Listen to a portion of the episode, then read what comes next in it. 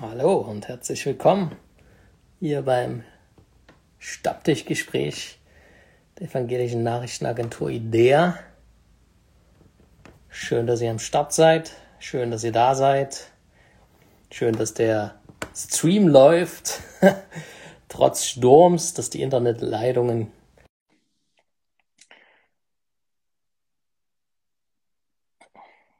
Hallo, Grüße in die Runde.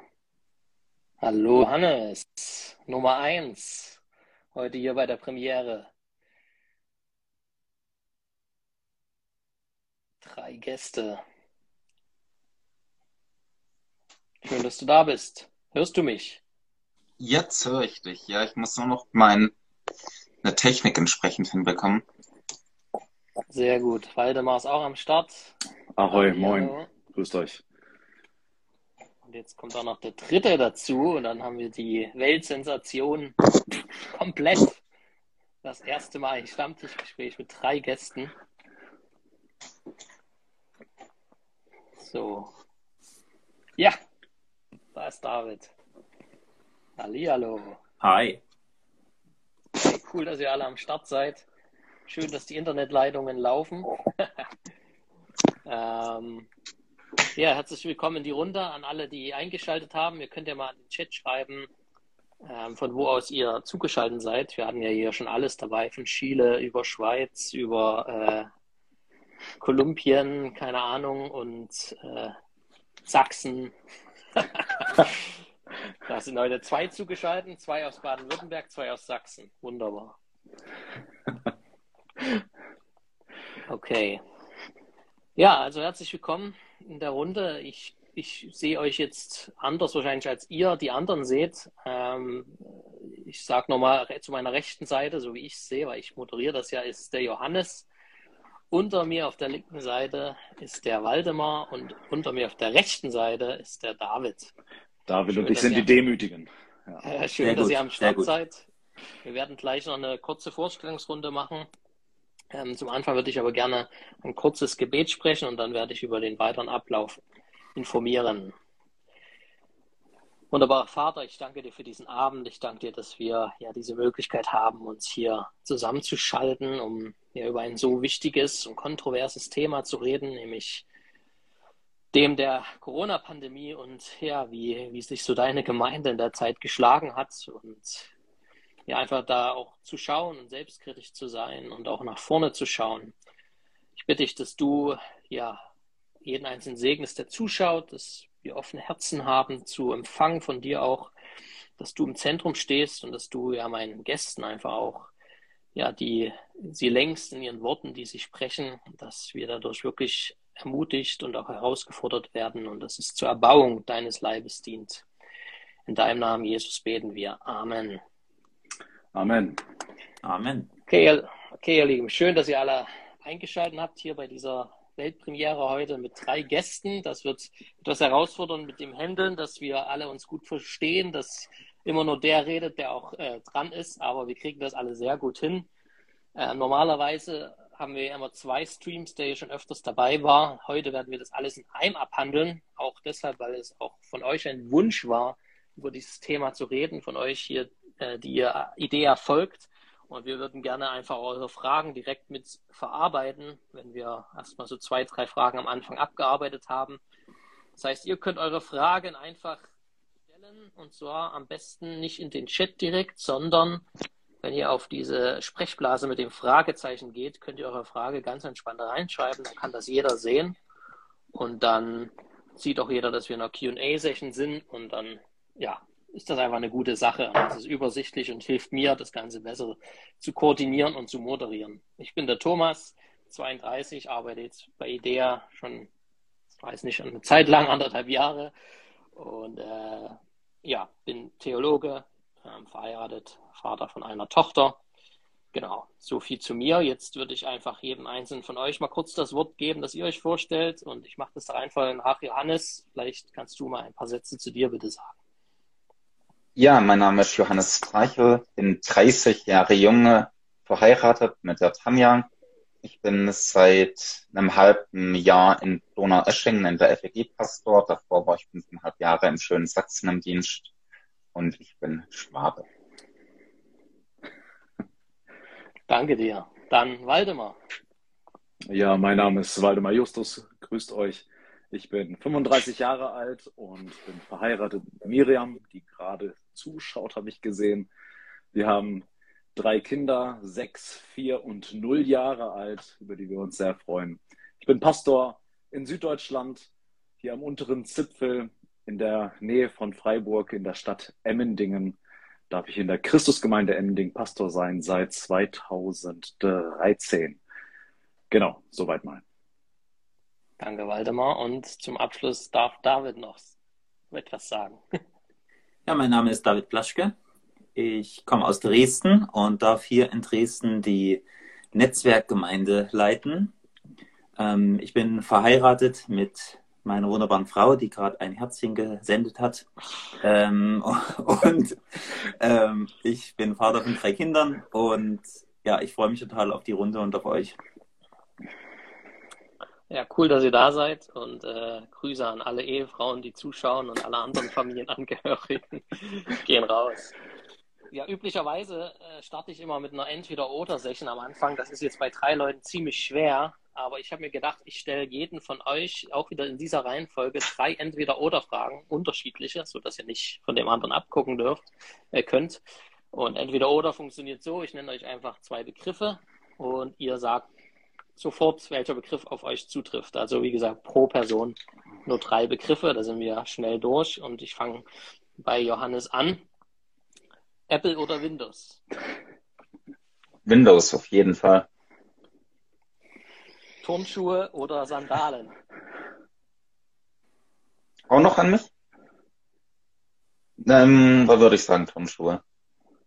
Okay, und die letzte an dich, Jeans oder Jogginghose? Jeans. Alles klar, danke. Waldemar, E-Book oder Buch? Buch. Meer oder Berge?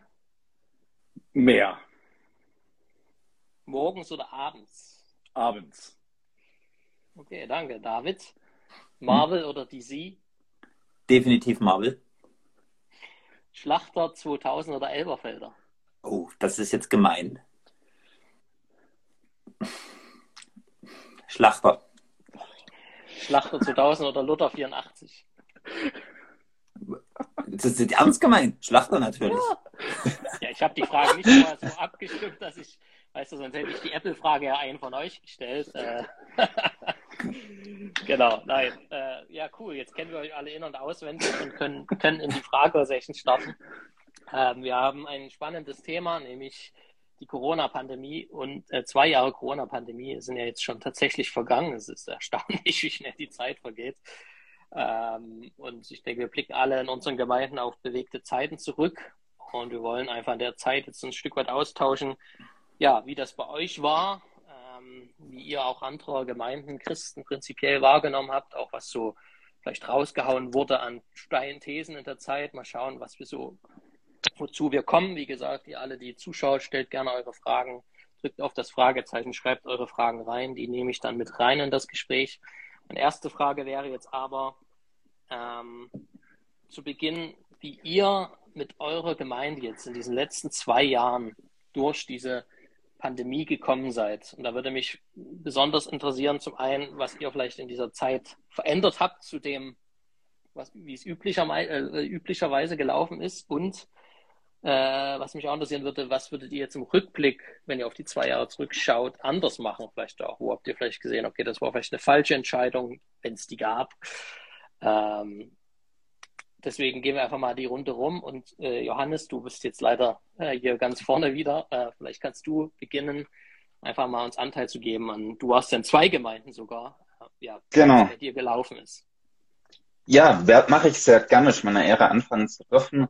Ähm, in, ich fange mit der zweiten Gemeinde an, in der ich jetzt bin. Das ist ähm, Donaueschingen, im, gerade im Partnerland. Ähm, da würde ich sagen, wir sind recht gut durch die Corona-Pandemie gekommen. Wir haben ähm, durch die Pandemie, ich nenne es mal einen digitalen Ausstritt bekommen. Das heißt, wir haben Livestreams aufgebaut. Ähm, wir haben ein Team für die Öffentlichkeitsarbeit, das ähm, sowohl auf Instagram als auch ähm, mit YouTube-Arbeit und alles. Also das hat da eigentlich uns eher nach vorne gebracht, würde ich sagen. Ähm, verändert hat sich, dass sehr viele Besprechungen jetzt online stattfinden. Zoom und Microsoft Teams, also Gemeindeleitungssitzungen finden ständig online statt derzeit und auch Gebetstreffs machen wir online. Ähm, in meiner vorigen Stelle, in der die Pandemie auch angefangen hat, oder in der Zeit hat die Pandemie angefangen, ähm, würde ich sagen, hat ähm, Corona tatsächlich auch eine Herausforderung, auch eine besondere Herausforderung mit sich gebracht. Ähm, da hat es schon auch die Gemeinde sehr durchgeschüttelt. Ähm, da waren eben die ganzen Fragen zu klären, wie gehen wir damit um, da gab es verschiedene Ansichten. Ne? Ähm, und ich würde sagen, das hat tatsächlich auch der Gemeinde geschadet. Ähm, ja, soweit mal. Du kannst gerne weiter nachfragen, sonst vielleicht noch im Rückblick, was ich anders machen würde. An der zweiten Stelle gar nicht viel. Ähm, und bei der ersten Stelle würde ich spontan sagen, wüsste ich jetzt auch nicht so, weil es tatsächlich eine neue Erfahrung erstmal war. Ähm, von daher gebe ich mal einen anderen das Wort. Okay, danke dir erstmal. Ja, dann Waldemar, bitte. Ja, es ist gar nicht so leicht, zwei Jahre irgendwie mal eben in wenigen Minuten Revue passieren zu lassen. Ich muss sagen, ich bin für die vergangenen zwei Jahre insgesamt äh, sehr dankbar. Und wenn ich zurückschaue, sind wir sehr gut durch die Zeit gekommen. Und mit der Gnade Gottes, so muss man es echt sagen, ähm, haben wir auch Wachstum als Gemeinde erlebt, was wir völlig ja, nicht, nicht damit rechnen konnten und auch gar nicht einkalkulieren konnten. Aber wir haben gemerkt, dass Gott uns echt bewahrt hat, uns eine Festigkeit und Einheit auch in der Gemeinde gegeben hat. Und ähm, ja, wir auch gesehen haben, dass gewisse Schwerpunkte, die wir vor der Pandemie auch ähm, gesetzt haben in der Gemeinde, dass sie sich als tragfähig erwiesen haben und ähm, wir ein gutes Netzwerk in unserer Gemeinde haben, so dass wir wirklich viele mitnehmen konnten in dieser schwierigen Zeit gerade das erste halbe Jahr, das erste Jahr war schon wahnsinnig krass. Was hat sich am meisten verändert? Da würde ich sagen, dass wir die meiste Zeit des Jahres als Gemeinde eigentlich draußen verbringen. Wir sind mit unseren Gottesdiensten nach draußen gegangen bei Wind und Wetter. Das war eine wahnsinnige Herausforderung. Ich kann mich noch gut erinnern, dass wir immer mal gesagt haben, lass uns mal einen Open-Air-Gottesdienst machen. Und dann ja, aber das ist so schwierig und das braucht so viel Vorlauf und mit welchen Stühlen eigentlich. Und ähm, wir hatten Gottesdienste, wo wir Sonntag früh noch die Location wechseln mussten, weil das Wetter sich verändert hat. Und gemerkt haben, die Leute sind willig, sie kommen und es ist alles eine Frage des Willens, ob wir auch ähm, das Herz haben füreinander, für die Gemeinde. Und wenn der Wille da ist und wenn die Leitung auch in Einheit ähm, unterwegs ist, dann geht eine ganze Menge. Und dafür bin ich jetzt ziemlich, ziemlich dankbar. Ja. Mhm. Äh, und würdet ihr irgendwas verändern jetzt im Rückblick? Aber bei euch lief es ja ganz gut. Also, also wenn, wenn ich jetzt Nein sage, dann hört sich das so, so an, ja. Ähm, die, die sind wohl perfekt ich, ich muss wirklich im Nachhinein sagen, Gott hat uns an den entscheidenden Stellen äh, Weisheit gegeben zu handeln und wir haben es an vielen Stellen gesehen, wie die Gemeinde gestärkt wurde, der Kinderbereich, der Teenie-Bereich, der Jugendbereich, äh, auch die Erwachsenen in der Gemeinde, die Kleingruppen äh, sind gewachsen. Ich muss sagen, ähm, wir haben viel Gnade erlebt. Ohne Gnade wäre da nichts. Das hört sich fromm an, aber ich meine das wirklich so es gab so viele Situationen, wo wir gedacht haben, wie sollen wir jetzt mit dieser Änderung umgehen? Und ähm, wir haben da Stärkung erlebt, so dass ich sagen würde über den gesamten Kurs, ähm, es war eine es war eine sehr gute Zeit, die uns sehr geformt hat, sehr geprägt hat und uns noch mehr auf das Wesentliche fokussieren lassen hat. Okay, danke dir. Dann David. Ja, wir sind in einer recht kleine, beschauliche Gemeinde hier in Dresden. Und ich glaube, das, was ähm, dem meisten ziemlich wehgetan hat, war dieser Verzicht auf Gemeinschaft. ähm, also wir hatten äh, Gottesdienste, die gingen dann teilweise noch drei Stunden länger, dann quasi vor der Tür haben die Leute noch Zeit miteinander verbracht und die Kinder haben gespielt und da hat keiner irgendwie ans Mittagessen gedacht und es wurde richtig zelebriert und exzessiv ausgelebt, äh, dieses Zusammensein. Und ähm, ich sage mal, eine Predigt, die kannst du dir immer noch auf YouTube irgendwie anhören oder irgendwie äh, dir, dir, dir angucken. Aber diese Gemeinschaft, das ist halt etwas, das kann man nicht äh, kopieren.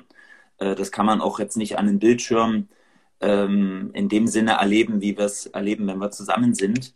Ähm, und ich glaube, das war das, was äh, schon am herausforderndsten war für sehr viele Leute, die dann auch irgendwann, wir haben dann uns Dinge einfallen lassen, gerade im ersten Lockdown mit Online-Gottesdienst und so weiter. Und dann vorher gab es immer noch ein Zoom-Meeting, wo wir dann nochmal alle zusammen waren und nochmal uns austauschen konnten.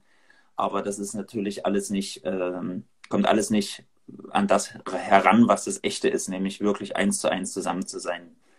Und ich glaube, rückwirkend würde ich genau diesen, dieses so wichtige Gemeinschaftsgefühl oder dieses, äh, die Zeiten der Gemeinschaft noch viel, viel mehr fördern, beziehungsweise noch mehr darum ringen, sowas wieder ins Gemeindeleben hineinzuholen und noch äh, effektiver da anzugehen. Das ist tatsächlich ähm, passiert und wieder passieren kann, auch nach so einem Lockdown. Weil ich glaube, als, also ich bin ja auch recht technikaffin, würde ich mal sagen, und ich habe mich da schon so ein bisschen, habe mir es gemütlich gemacht, da mit meinem Online, äh, mit meinem Filmstudio, was ich da aufgebaut hatte, und dann kamen so meine Mitarbeiter und ähm, aber ich glaube, darunter hat die Gemeinde dann schon ziemlich gelitten. Das würde ich heute anders machen. Danke für diese ehrlichen Einblicke. Ähm, jetzt erstmal unter Strich hat sich jetzt jeder von euch angehört, als ob es relativ äh, klimpflich war, diese zwei Jahre, äh, wie ihr durchgekommen seid. Äh, vom ersten Eindruck, dieses Gespräch ist ja auch ein Stück weit dadurch entstanden, weil ich hier bei Instagram eine Umfrage gestartet habe äh, mit der Frage, okay, hat Corona in eurer Gemeinde zur Spaltung geführt? Und haben sich übermäßig viele beteiligt, mehr als normalerweise. Und es war tatsächlich 50 Prozent, die gesagt haben, ja, durch Corona ist etwas in unserer Gemeinde passiert, ist eine Spaltung passiert, ist natürlich ganz unterschiedlich. Ne? Es gehen Personen raus, vielleicht entsteht eine komplett neue Gemeinde. Äh, das kennt man jetzt nicht im Detail, aber es ist ja nur ein kleiner Ausschnitt, was mir sagt, es muss im Großen und Ganzen noch viel mehr passiert sein. Und da würde mich jetzt mal bei euch nochmal explizit interessieren, ob ihr mit diesem Thema Spaltung auch in dieser Zeit in, innerhalb eurer Gemeinde Erfahrung gemacht habt. Und wenn ja, was war ein Auslöser äh, möglicherweise, der dazu geführt hat, wenn man das so sagen kann. Manche haben das vielleicht auch einfach nur genutzt, um rauszugehen, aber gab ja dann doch äh, wahrscheinlich Auslöser. Vielleicht könnt ihr da uns nochmal Anteil geben und da würde ich jetzt einfach mal mit David anfangen äh, und mal andersrum die Reihe machen. Mhm. Also auf jeden Fall haben wir dieses Thema ähm, Corona und Spaltung auch äh, durchlebt. Ähm, jetzt nicht in dem Ausmaß, dass sich jetzt die Netzwerkgemeinde in zwei verschiedene Teile aufgespalten hat und wir nichts mehr miteinander zu tun haben, das nicht. Aber ähm, es gab auf jeden Fall gewisse Personen oder Personengruppen, die mit der Art und Weise, wie wir quasi mit den Beschränkungen umgegangen sind, wie wir ähm, als Leitungsteam uns entschieden haben, dass wir Online-Gottesdienste machen und äh, so weiter, äh, die da nicht mitgehen konnten aus unterschiedlichsten Gründen. Ähm, aber grundsätzlich, ähm, also es gibt Leute, die fanden das einfach nicht gut. Ähm, bis heute kommen aber trotzdem, weil sie die Gemeinde schätzen. Und es gibt Leute, die sagen, nee, das ist uns so wichtig, äh, dass das nicht gemacht wird. Und dann werden verschiedene äh, Gründe aufgezählt, warum das so falsch und äh, schlecht ist, sich quasi da an die äh, Corona-Bestimmungen zu halten. Und deswegen machen wir, machen wir jetzt bei euch nicht mehr mit. Genau, also das äh, in dem Sinne Spaltung äh, durchaus haben wir erlebt, ja. Mhm. Bei euch weiter Ich würde sagen, nein, äh, wir haben diese Entwicklung nicht erlebt, aber nicht, weil wir so eine wahnsinnig äh, gleichgeschaltete und homogene Gruppe wären. In unserer Gemeinde gibt es, ich sag mal, auch alles von bis, ähm, was die Überzeugung angeht. Und ich habe gemerkt, wir haben vor der Pandemie uns mit dem Thema Gewissen auseinandergesetzt, ziemlich intensiv. Und das hat uns ziemlich in die Karten gespielt, dass wir miteinander auch ähm, durchdekliniert haben, was, äh, was sind wesentliche Dinge, die uns einen und ähm, was sind Fragen, die zwar wichtig sind für uns als äh, Individuen, aber die nicht unsere Einheit blockieren dürfen, nicht hindern dürfen und unsere gemeinsame Jüngerschaft auch nicht beeinträchtigen dürfen. Und somit hatten wir natürlich auch, ich sag mal, Auseinandersetzung und Gespräch, auch leidenschaftlich. Aber es war für die Gemeinde dennoch klar, es sind, es sind Themen, die nicht an unseren Fundamenten kratzen. Und wir können auch in aller Unterschiedlichkeit bei den einzelnen Fragestellungen, äh, können wir doch am, ähm, am gemeinsamen, ähm, einen gemeinsamen Weg gehen und Zeugen der Liebe Jesu sein in dieser Zeit. Denn darum, denn darum musste es gehen. Und ich habe da ähm, ja bei aller Unterschiedlichkeit viel Einheit auch erlebt. Ähm, wir haben uns als Gemeinde dazu entschieden, dass wir sowohl ähm, Rücksicht nehmen auf diejenigen, die, ich sag mal, ein besonderes Sicherheitsbedürfnis haben, aber zum anderen auch mit dieser Berücksichtigung auch gesagt haben, wir wollen, ähm, soweit es geht, auch mutig sein und nach vorne gehen und ähm, sind dann auch entsprechend dann schnell auch in öffentliche Gottesdienste gegangen im Freien und ähm, konnten diesen Grad dadurch ganz gut ähm, bewältigen und ähm, haben wegen Corona jetzt keine, keine Entzweiung erlebt. Sicherlich vielleicht hier und da auf persönlicher Ebene, wo der eine enttäuscht ist über den anderen, wie du siehst das so, das ist ja unmöglich, ja. Ähm, das gibt es natürlich, auf jeden Fall. Aber dass das ein, ein Level oder Niveau erreicht hat, ähm, dass es die Gemeinde entzweit und zu einer schwierigen Atmosphäre führt, das haben wir äh, Gott sei Dank nicht erlebt. Gott sei Dank, Halleluja, ja. Danke dir, Johannes. Ich habe tatsächlich beides erlebt, da ich ja ähm, zwei Gemeinden oder zwei Gemeindeerfahrungen habe in der Zeit. Ähm, in meiner ersten Anstellung war es tatsächlich so, dass wir eine ziemlich starke Krise durch Corona hatten. Also ähm, es war auch so, dass das wirklich schon auch die Gemeinde in wirklich große Schwierigkeiten geführt hat. Es sind einige Personen gegangen, die jetzt mit ähm, Hygienebestimmungen wie dem Tragen von dem Mundschutz und so ziemliche Schwierigkeiten hatten und deswegen auch ausgetreten sind.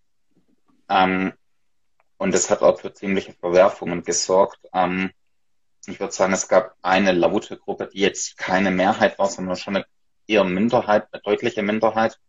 Ähm, da hat es mal so einen Bekenntnischarakter gehabt ich sag mal, der Widerstand gegen Hygienebestimmungen, weil eine andere Sicht auf Corona da war. Also da wurde, ich würde es eine Verschwörungstheorie nennen, geistlich gedeutet und es wurde dann auch geistlich sehr stark gewichtet.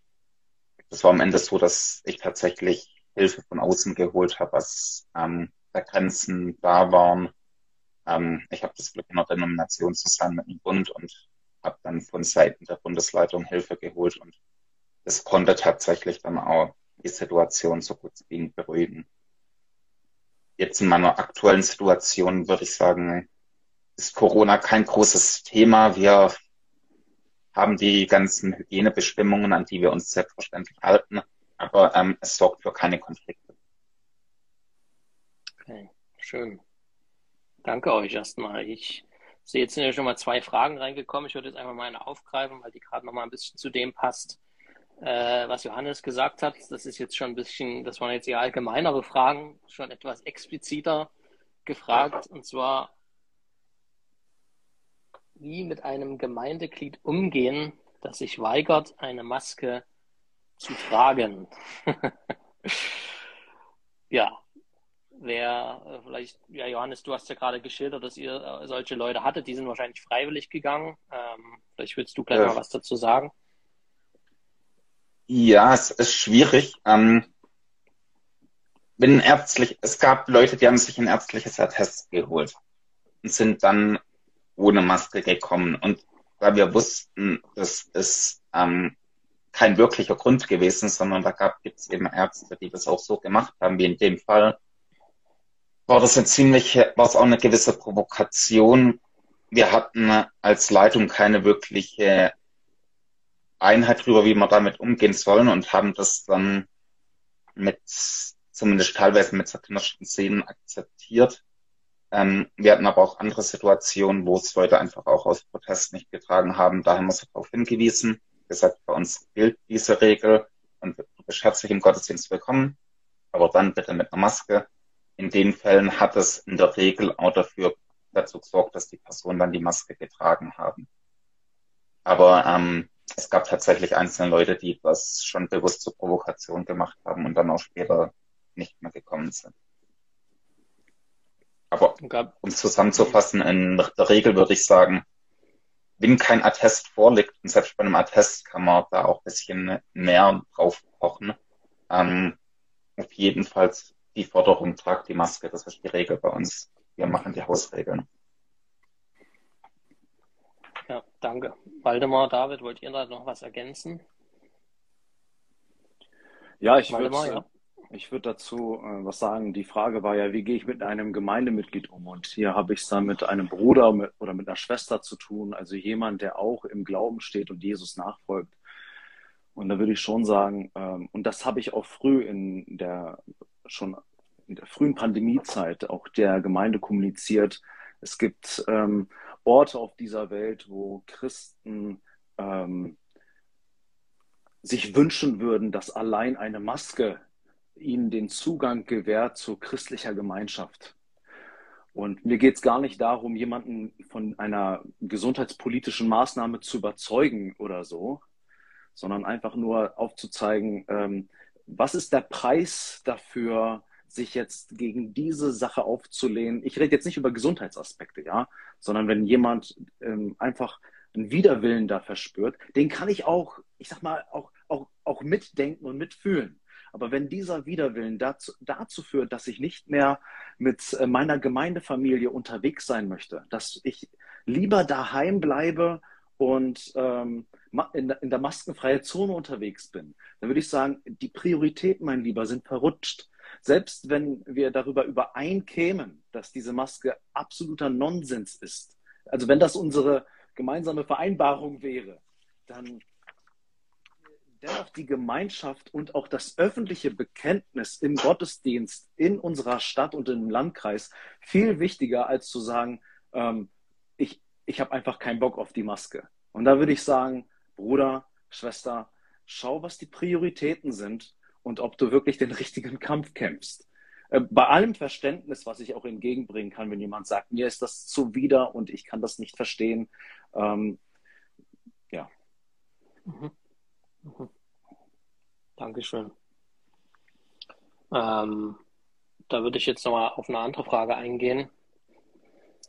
Äh, so ist zumindest das Empfinden von mir und das hat ja auch die Umfrage gezeigt und ihr werdet das wahrscheinlich auch bestätigen, auch wenn ihr so in die Gemeindelandschaft schaut oder wenn man mal auf Facebook schaut oder so wie Christen miteinander reden, auch jetzt in der, in der Zeit von Corona, dass wir uns nicht gerade anders verhalten wie die Welt, äh, dass wir auch uns angiften, respektlos miteinander reden, äh, verletzen mit Worten, da nicht die Liebe ist, die, äh, die Jesus sozusagen uns gelehrt hat äh, und gesagt hat, an der Liebe untereinander soll die Welt erkennen, dass ihr meine Jünger seid.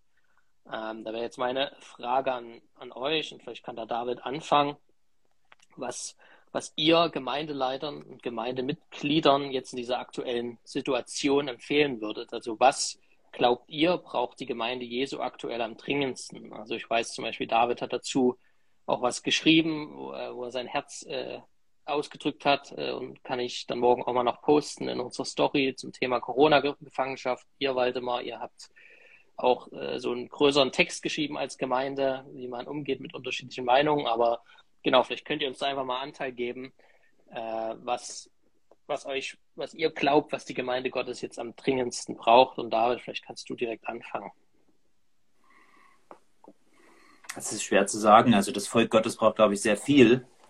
ähm, weil es an sehr vielen äh, Ecken und Kanten, denke ich, äh, Nöte gibt. Ähm, im Grunde braucht es ein Bewusstsein dafür, dass wir zu Jesus gehören und dass wir, dass wir die Gemeinde von Jesus sind. Ähm, und dass diese, die Dinge, die für Jesus am wichtigsten sind, ähm, auch für die Gemeinde und für uns und für uns als Geschwister am wichtigsten sein sollten. Und äh, in dem Artikel, den du auch erwähnt hast, äh, schließe ich ja auch dann mit den Worten, ist, dass viel auf dem Spiel steht, ja. Ähm, der Erfolg unserer Evangelisation steht auf dem Spiel, dass äh, die Art und Weise, wie uns die Welt überhaupt wahrnimmt, äh, steht auf dem Spiel. Und die Ehre Gottes zuletzt steht auf dem Spiel, dass in diesem, wie du das schon angesprochen hast, dieser Umgang mit, ähm, mit anderen Meinungen äh, immer dazu führt, oder wenn ich mich damit auseinandersetze, dass ich, wenn ich dann, wenn dann Christen beleidigend werden oder ähm, äh, da irgendwie ja einfach unter der Gürtellinie reagieren, sowas geht überhaupt nicht. Also da braucht's, denke ich, ganz starkes Empfinden. Was bedeutet es denn ganz praktisch, meinen Nächsten zu lieben? Auch wenn der jetzt vielleicht die Maske doof findet oder wenn er die Impfung toll findet. Ähm, und was bedeutet es, meinen Nächsten zu lieben, der quasi eine ganz andere Ansicht hat? Ne? Und darüber hinaus tun sich ja dann Abgründe auf, dass, äh, dass in weiten Teilen äh, auch Menschen im, innerhalb des Volkes Gottes gar nicht gelernt haben, ähm, selbstdifferenziert äh, die eigene Meinung zu betrachten und auch äh, so in einen, in einen Dialog über ein Thema reinzugehen mit dieser Grundeinnahme, ich könnte falsch liegen. Und vielleicht äh, lohnt es sich ja, dem Gegenüber zuzuhören und vielleicht sogar davon äh, etwas anzunehmen. Ähm, ja, dass da einfach eine, eine, eine Weite dafür da ist. Und die Ursachen dafür sind jetzt vielfältig, aber ich denke, es braucht ein Bewusstsein dafür, was, was Jesus möchte ähm, und besonders im Aspekt der Nächstenliebe. Genau. Mhm. Danke dir. Haldemar, du vielleicht das nochmal aufgreifen, du hattest das vor uns gesagt, als, äh, als es darum ging, wie ihr die als Gemeinde das, die Zeit erlebt habt, dass ihr eben euch vorher schon stark einen Fokus oder einen Fokus gelegt habt. Vielleicht kannst du das nochmal genauer erklären, sodass drum, dass keine Spaltung groß entstanden ist. Das hört sich super simpel an, was ich jetzt sage. Aber es ist, ich meine es so, äh, wie ich es jetzt sagen werde. Wir brauchen Jesus Christus und sein Evangelium im absoluten Zentrum. Ich beobachte, dass Kirchen, wenn sie Relevanz, ähm, Relevanz bekommen möchten in ihrer Umgebung und sie das, wenn sie nicht verwurzelt sind im Evangelium und darauf auch ihr Vertrauen liegt, dass sie versuchen, andere Strohhalme zu ergreifen, um Relevanz zu generieren in der Gegend, wo sie wo Gott sie hingestellt hat. Dasselbe passiert auch in der Pandemie. Wenn ich als Gemeinde ähm, nicht das Evangelium, die gute Nachricht von der Liebe Gottes wirklich im Zentrum habe und es permanent ähm, immer wieder predige und auslebe als Gemeinde, dann werde ich bei der, bei der Gefahr der mangelnden Einheit, werde ich mir auch Strohhalme suchen, um diese Einheit zu generieren. Und manche Gemeinschaften sagen sich dann, okay, wir müssen unsere Einheit generieren, indem wir, ähm, David hat vorhin gesagt, pro Impfung sind. Andere sagen sich dann, okay, wir werden Einheit generieren, indem wir gegen die Maske sind. Und damit versuche ich eigentlich mit, mit Themen eine Einheit zu generieren, die keine Einheit ist, die der Heilige Geist bewirkt. Ich, ich ich habe auch gern Gemeinschaft mit Menschen, die ich sag, in den ganzen Pandemiefragen ähnliche Ansichten haben wie ich. Aber wenn es um die Gemeinschaft der Gläubigen geht und unser Zeugnis, dann hat meine gesundheitspolitische Meinung recht wenig mit, mit dem Leib Christi zu tun. Und das hat nicht die Kanzel zu besudeln, möchte ich mal so sagen, sondern wir müssen ganz fokussiert und konzentriert unseren Auftrag tun. Und der hat sich vor Corona, in Corona und nach Corona nicht verändert. Unsere Aufgabe ist, Jünger zu machen und nicht Corona-Jünger oder Anti-Corona-Jünger. Und da glaube ich, dass, dass wir als Gemeinde genau das brauchen. Christus im Zentrum und unsere Mission, Jünger zu machen. Amen. Danke dir. Uh, Johannes, willst du noch was hinzufügen? Vielleicht zwei Sätze. Ähm, Gemeinden müssen sich klar werden, worum es eigentlich geht. Ähm, wir können wie Petrus im Sturm auf die Gefahren und Probleme blicken, also auf Corona und Co. und uns darüber die Köpfe einschlagen, bringt am Ende gar nichts. Das ist nicht das, was Gemeinde da ist. Ähm, der Auftrag von Gemeinde ist, wir wollen das Reich Gottes predigen, wir wollen das Reich Gottes weitergeben. Und es ist eigentlich dann ziemlich egal, ob ähm, Corona ähm, irgendeine Weltverschwörung sein sollte oder was auch immer. Also ich sag mal, in der Frage kann man eigentlich, sollten eigentlich Verschwörungstheoretiker und Karl Lauterbachs zusammen an einem Strang ziehen und sagen, Leute, wir brauchen das Evangelium, das brauchen die Leute und dann ist sowas von wurscht, was ähm, da draußen abgeht, weil die Botschaft ist die gleiche und wir schauen auf ja. Jesus und nicht auf die Politik und nicht so spannend das alles auch sein mag. Aber das, der Fokus muss richtig sein. Yes. Amen. Johannes, da stelle ich dir gleich nochmal eine, eine, eine Frage zurück. Äh, du hast gerade von Verschwörungstheorien und solche Ding, Dinge, Dingen geredet. Wir hatten ja vor zwei Wochen ja auch einen, einen Stream über dieses Thema. Da haben wir auch einmal den Punkt Endzeit, dieses, äh, dieser Satz fällt, sage ich mal, relativ häufig auch in christlichen Kreisen, äh, wenn es um Corona geht. Und äh, ich habe schon gehört, dass die Maske das, äh, das, das, Zeichen des Tieres sein soll. Und es gibt ganz unterschiedliche Sachen. Oder der implantierte Chip, der kommen soll und so weiter. Ihr kennt das ja alles. Ähm, wie blickst du jetzt auf das Thema? Und ich könnte, wollen die anderen auch noch was sagen. Endzeit mhm. im Zusammenhang mit Corona. Was würdest du jetzt wenn das in Gemeinden so populär ist, was würdest du den Leuten sagen? Wir sind hier ja unter uns, deswegen sage ich es mal ganz ungeschützt. Corona hat mit Endzeit genauso wenig zu tun, wie Hämorrhoiden mit der Endzeit zu tun haben. Schlicht und ergreifend gar nichts erstmal. Also es bedeutet, an Krankheiten gibt es die ganze Endzeit durch. Also seit Jesus haben wir Endzeit, 2000 Jahre schon, und bis Jesus wiederkommt, wird diese Endzeit gehen in dem Zeitraum gibt es Viren, es gibt alles Mögliche. Aber ähm, das hat nichts erstmal damit in dem Sinn zu tun. Also Krankheiten sind unangenehm und beides gibt es in der neuen Schöpfung auch nicht mehr.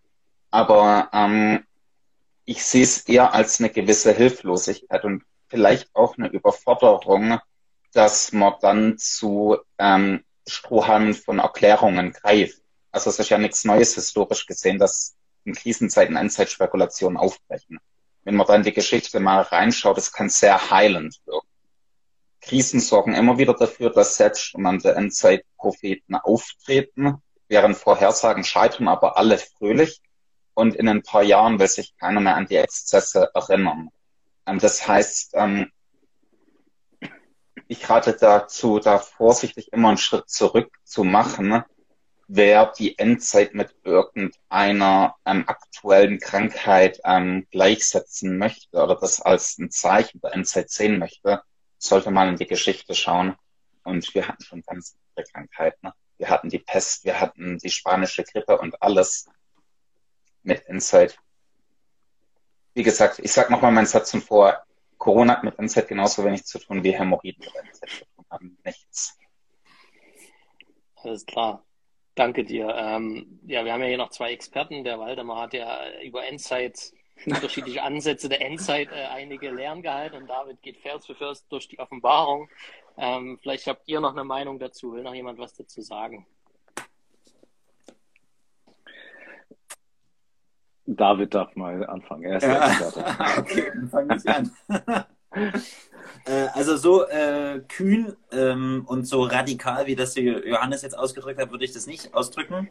Ähm, äh, ja, zumal ja Endzeit ein, äh, ein sag ich mal, ein was ist, also was ist das überhaupt Endzeit? Ne? Also das, da kann man jetzt alles und nichts drunter deuten. Sind das jetzt die sieben Jahre, bevor Jesus wiederkommt, oder ist das die Zeit nach der äh, nach der Himmelfahrt von Jesus oder nach Pfingsten? Also es, ja, genau, also ich würde das nicht so schnell einfach abtun.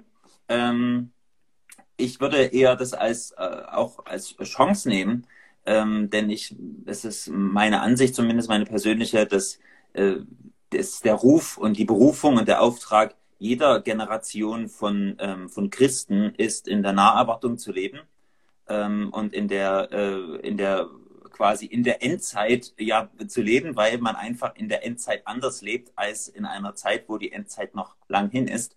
Ähm, und es gibt in der, in der Offenbarung ähm, ganz viele, ja, wie soll ich sagen, Muster, die wir erkennen können, die wir auf verschiedene Epochen in der Zeitgeschichte und auch in der Kirchengeschichte anwenden können.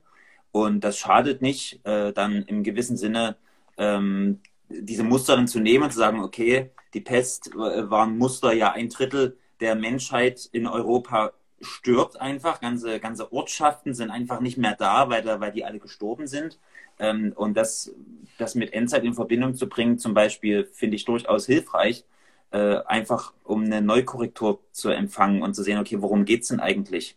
Und ähm, genau, wenn es jetzt aber darum geht, ähm, im Sinne eines Endzeitfahrplanes zu sagen, ach guck mal, hier ist jetzt Corona und hier kommt dann der Antichrist und dann kommt hier Jesus wieder oder dann kommt dann die Errückung und Entrückung und so weiter. Das ist natürlich, äh, ja, das sollte man sehr mit Vorsicht genießen ähm, und weil niemand den Zeitpunkt weiß und weil solche Endzeitfahrpläne eben ähm, ja in der Geschichte auch äh, krachend gescheitert sind, wie du das wahrscheinlich auch schon gemeint hattest, Johannes. Ähm, also da sollte man vorsichtig sein. Aber sonst würde ich das Kind nicht so schnell mit dem Bade ausschütten. Ja, danke dir. Du hattest ja auch, kann ich mich noch erinnern, relativ am Anfang der Corona-Zeit gab es ja auch so eine Prophetie, die angeblich äh, David Wilkerson gegeben hat. Hatte die nicht auch was mit Endzeit zu tun und Corona und ähm, ja, ja, also mit Erweckung von Erweckung von Buße und so weiter. Und in, ich habe da so einen kleinen, kleinen Clip gemacht, das bei uns auf dem Kanal der erfolgreichste äh, das erfolgreichste Video.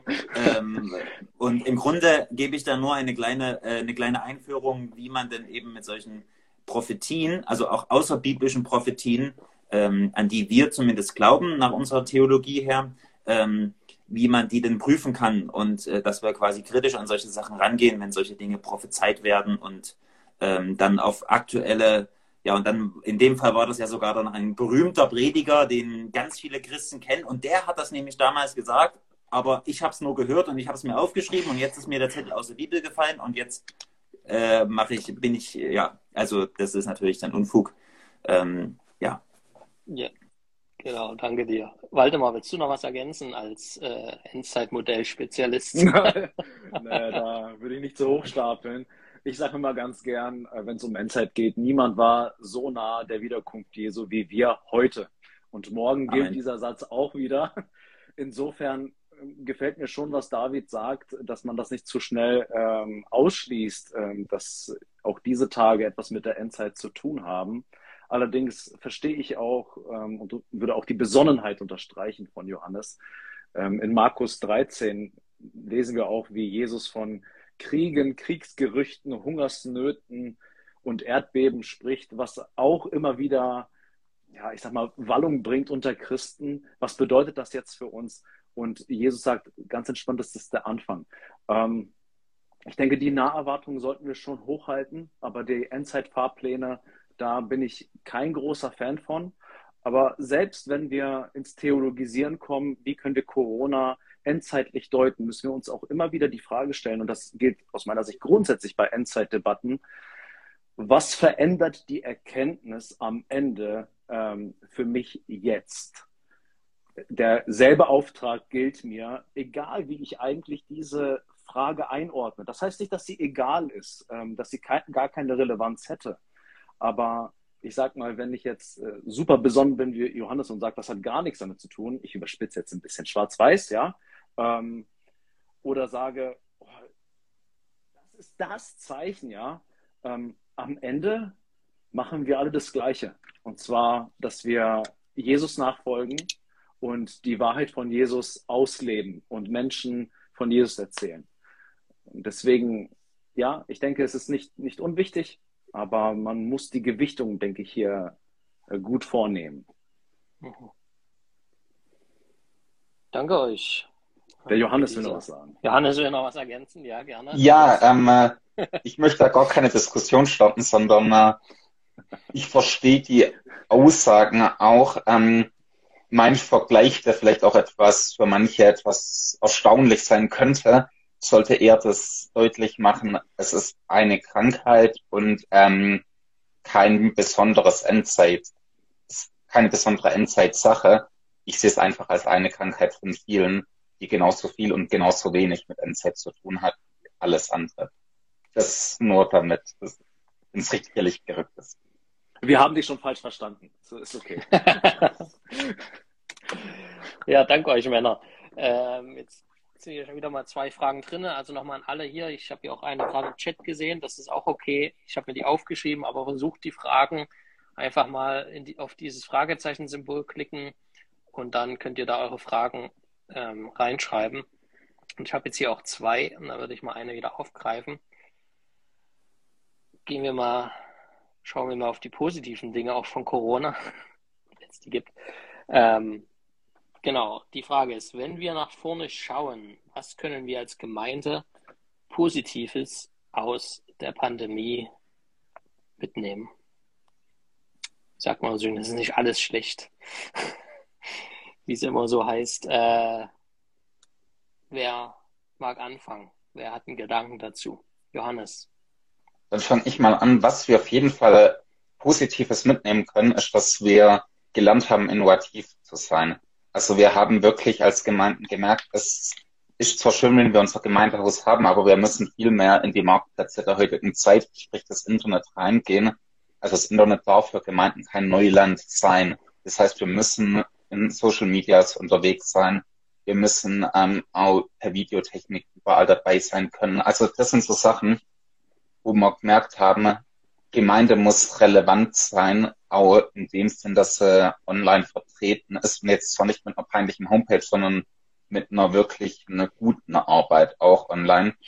Und das zweite ist, wir haben auch gelernt, es geht sehr viel digital. Also Besprechungen können wir digital machen. Und wenn eine halbe Stunde fort zwischen einzelnen Leuten ist, weil wir beide 15 Minuten weg vom Gemeindehaus wohnen, über Zoom geht eine Besprechung auch zwischendurch ganz gut. Danke. Waldemar David, noch Gedanken? Vorhin kam die Bibelpassage, wie Petrus auf dem Wasser steht und sich dann auf die Probleme, auf den Sturm fokussiert. Ich glaube, dass unsere Loyalitäten an die Oberfläche gekommen sind. Und das halt erachte ich für eine wirklich wichtige und gute Sache. Wir bekommen als Christen ähm, ganz im Einzelnen, individuellen, aber auch als Gemeinde bekommen wir einen schönen Blick, auch manchmal unschönen Blick über den Ist-Zustand unserer Gemeinschaft, über unsere Beziehung und auch über unsere Jüngerschaft. Und ich glaube, das können wir aus dieser Zeit lernen. Ähm, wie wichtig sind, ähm, ist mir die Sache Jesu? Wie wichtig ist mir Jüngerschaft mit anderen? Ähm, welche Priorität hat es in meinem Leben, wenn Widrigkeiten kommen? Und ähm, ja, die Corona-Maßnahmen sind Widrigkeiten, aber es sind im, im Vergleich zu den wirklichen Widrigkeiten, die unser Leben ereilen kann, wenn wir in Länder gucken, wo verfolgte Christen äh, für, ihre, für ihre Glaubensüberzeugung wirklich leiden müssen, muss ich wirklich sagen, ähm, wir haben hier ähm, das erste Level vielleicht gerade mal absolviert und das sollten wir mitnehmen, dass wir krisenfesten Glauben ähm, entwickeln, befördern und in Jüngerschaft investieren.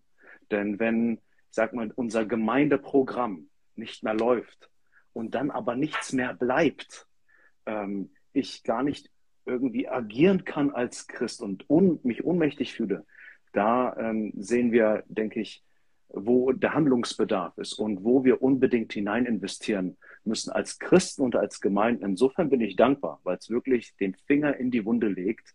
Und das mhm. haben wir Christen im Westen unbedingt, unbedingt nötig. Mhm. David? Ähm, also ich kann Waldemar da nur zustimmen. Johannes sowieso.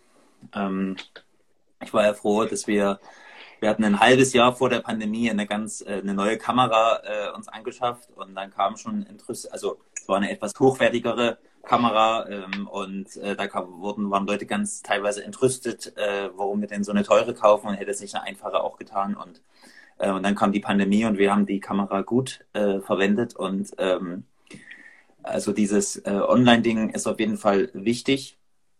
Ähm, noch wichtiger ist das, was Weidemar gesagt hat mit der Jüngerschaft. Ähm, da kann ich ihm auch nur beipflichten, dass äh, unser Christsein krisenfest wird und dass ähm, da, wo Jüngerschaft da war, hat sich das auch als krisenfest erwiesen. Ähm, ich denke, was, was mich ein bisschen enttäuscht hat zum Anfang der Pandemie, da hatte man noch so ein bisschen das Gefühl, so wie, oh, jetzt kommt die große Krise, jetzt kommt die Erschütterung und die Leute, die werden sich gleich, die werden sich gleich alle bekehren. Irgendwie aus ganz vielen Ecken habe ich das auch gehört, äh, unter Pastoren, Leiterkreisen, so wie jetzt ist die Chance und jetzt werden sie nach Gott fragen. Und das ist nicht passiert, zumindest nicht im großen Stil.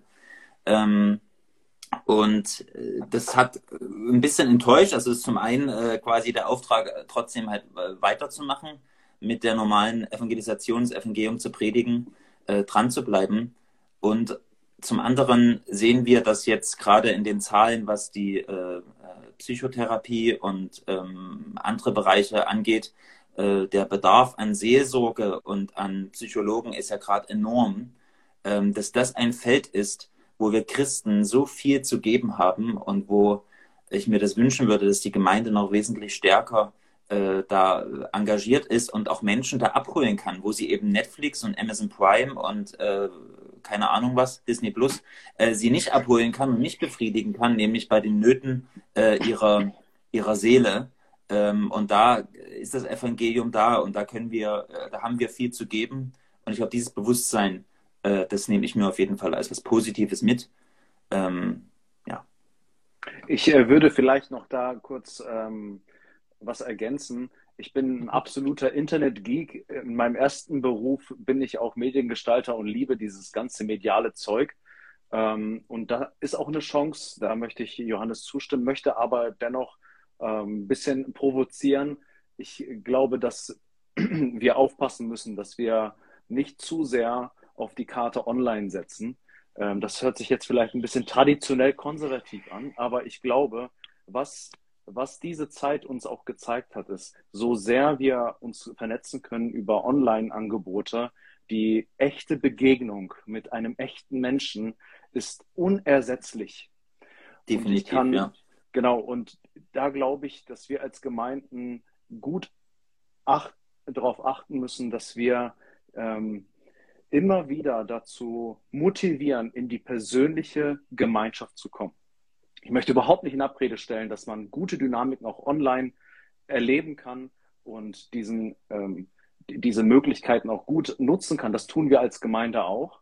Ähm, aber ich, ich warne davor zu sagen, die Online-Welt ist das, wo wir jetzt unseren Auftrag ausüben. Barmherzigkeit und dieses Seelsorgerliche, was David gerade sagte, da brauche ich einen Menschen, der mir zuhört, der die Atmosphäre mitbekommt, wie es mir wirklich geht. Das geht nur zu ganz kleinen Teilen über dieses Gerät hier. Ähm, da brauchen wir das Miteinander, dass wir als Glieder aneinander gekettet sind, so wie es Paulus in seinem Bild von Gemeinde schreibt. Da möchte ich sehr stark drum werben, dass wir diesen Wert eigentlich, eigentlich wieder neu entdecken, neben dem ganzen medialen Zeug. Danke. Will noch jemand ergänzen was? Ansonsten gehen wir mal äh, noch eine Frage weiter, die ja auch drin ist, die aber ähm, in eine ähnliche Richtung geht. Ich will sie jetzt bloß gerne noch in dem Zuge erwähnen. Vielleicht will noch jemand was dazu sagen. Wenn die Vorschriften weg sind, wir hoffen alle drauf, dass es nicht mehr lange dauert, äh, können wir jetzt mal hier äh, Schätzungen abschließen? Nein.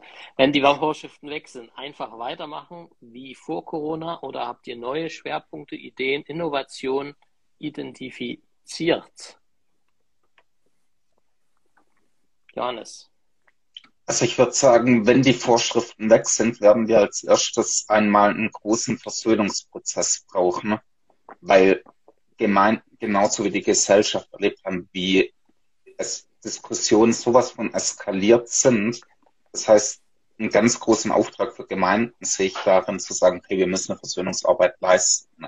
Das heißt, eine direktes Weiter so kann es nicht geben.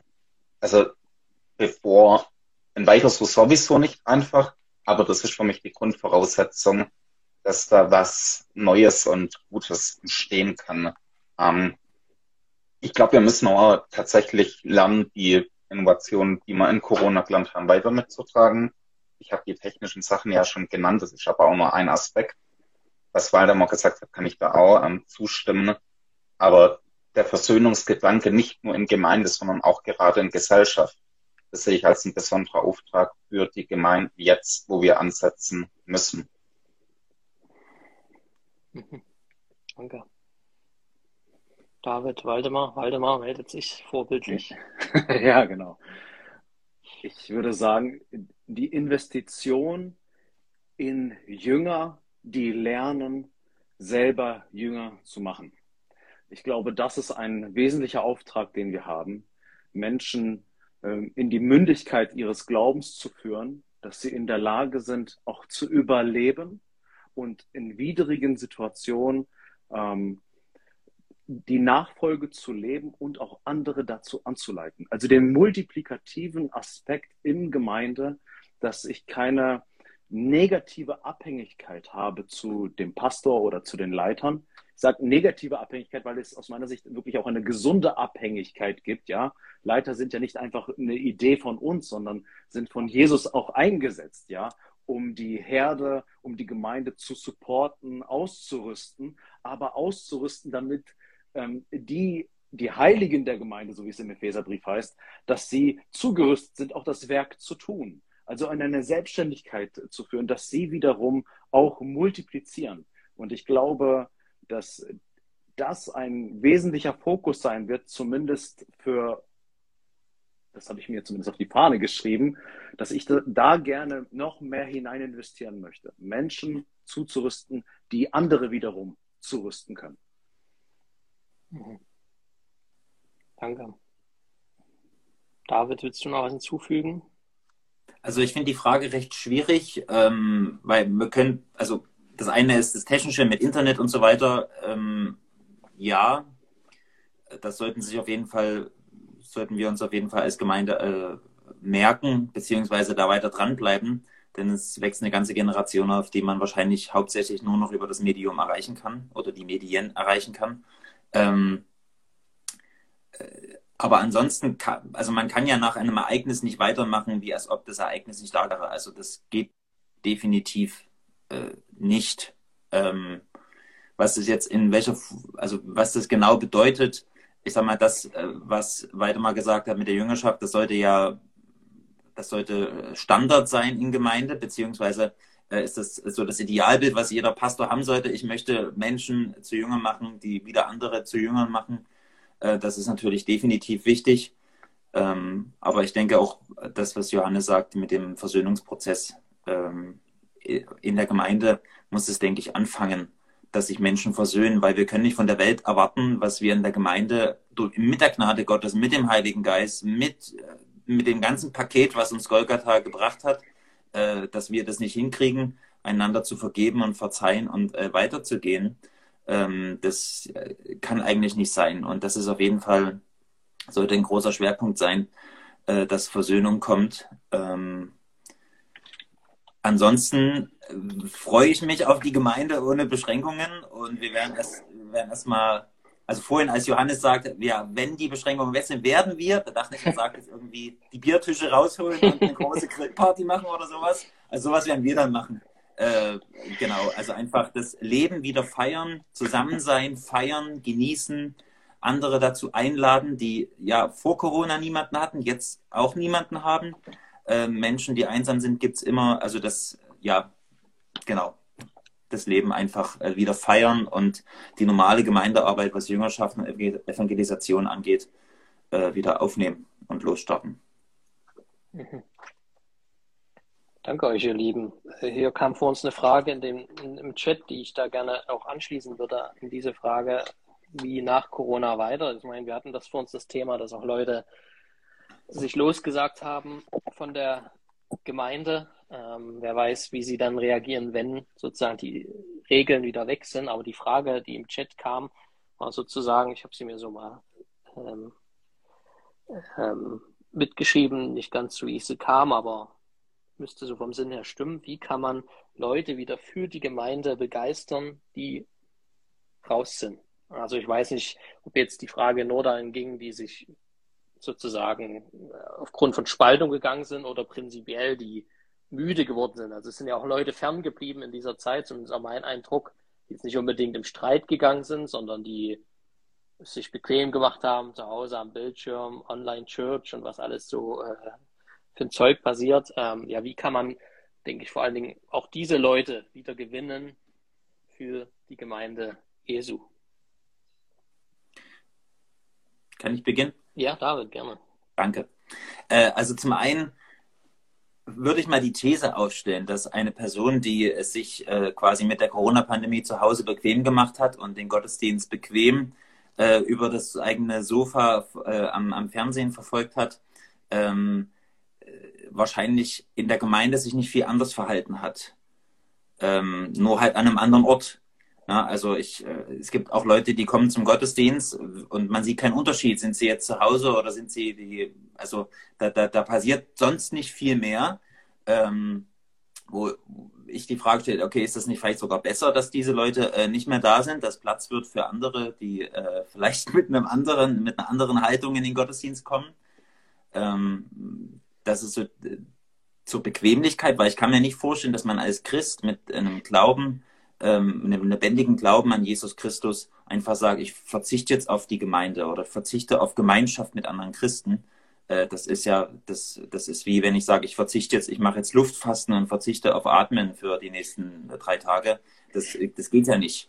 Ähm, das, also das, da kann ich mir überhaupt nichts drunter vorstellen.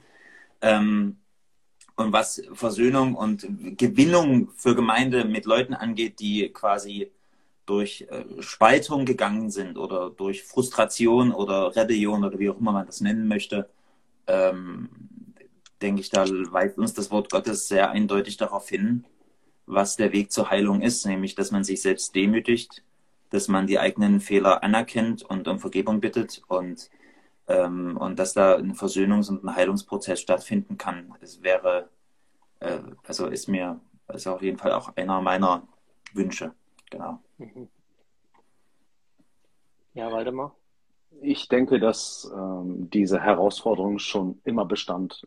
Menschen haben, wurden schon zu allen Zeiten von, von und oder in der Gemeinde verletzt und haben dann der Gemeinde den Rücken gekehrt. Und ähm, andere haben sich's bequem gemacht und sind dann, ich sag mal, an den Rand gedrängt oder haben sich selber ins Abseits gestellt und waren irgendwann nicht mehr dabei. Ich glaube, diese Problematik an sich ist ähm, recht ähnlich mit, mit denen, die wir schon kennen. Und als Pastor, und das geht bestimmt den anderen auch so, ist das täglich Brot.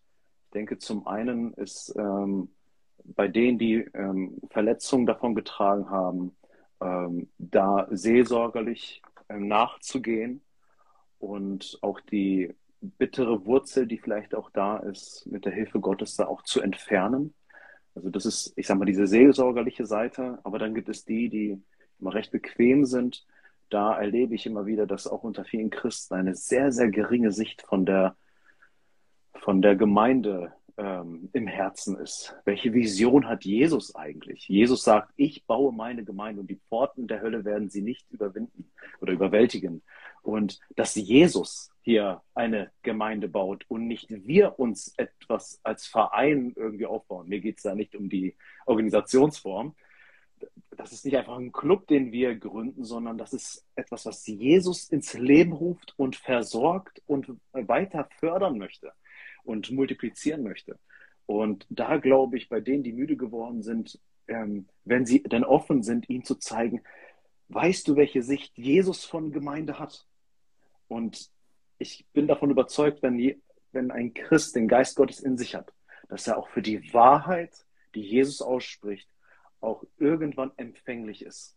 Und dass dieser Same aufgeht. Und darum glaube ich, müssen wir dort investieren und zeigen, wie Jesus die Gemeinde sieht und dann müssen wir den Rest, müssen wir dem Heiligen Geist überlassen, dass er diese Worte gebraucht und das Feuer auch entfacht für die Gemeinde, und für den Auftrag von Jesus. Danke. Möchtest du noch was hinzufügen, Johannes? Ich habe nichts zu ergänzen, das wäre nur eine Wiederholung. Okay, dann super. Dann ist mir jetzt nochmal eine, eine Frage auch gekommen in dem, was äh, David und Waldemar gesagt haben, ähm, weil eben es auch immer populärer wird, eben auch so, on, also in den USA ist das sicherlich extremer als in Deutschland, Online-Churches und jeder ist zu Hause und äh, hat seinen Laptop und dann versammelt man sich. Es gibt jetzt auch irgendwie dieses, wo man sich hier dieses Teil aufsetzt und in so eine äh, Fake-Welt geht und es gibt auch schon eine Gemeinde irgendwie, also wo man sich treffen kann in einer virtuellen Welt und Gemeinde lebt. Und ich glaube, ähm, es ist einfach nochmal wichtig, dass die Leute auch hören und äh, da würde ich euch jetzt einfach nochmal die Möglichkeit geben, einfach ein Plädoyer auszusprechen, warum die Gemeinschaft der Heiligen, die physische Gemeinschaft auch, also wir sind ja im Geist verbunden, aber auch, warum es so wichtig ist, dass wir zusammenkommen und warum diese Gemeinde so notwendig ist, äh, warum es die braucht. Ähm, da einfach mal ein Plädoyer für auszusprechen. Wer mag da anfangen? Ich würde Waldemar, du hast doch bestimmt was vorbereitet, irgendwo in deinen Unterlagen da. Hä? Ja, Waldemar hat ja schon gut angefangen, aber ich dachte, wir gehen da noch mal ein Stück rein äh, mit dem, mit dem Blick von Jesus auf die Gemeinde. Ähm, vielleicht wollte noch ein, zwei Sachen da ergänzen ähm, warum das halt nötig ist, dass wir einander haben und einander brauchen. Ja. Ich, ich möchte ganz kurz ergänzen, dann dürfen die anderen. Ähm,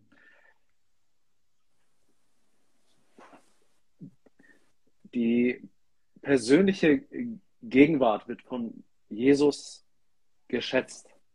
Ähm, wo zwei oder drei in meinem Namen zusammenkommen. Ja, das Zusammenkommen ist nicht egal.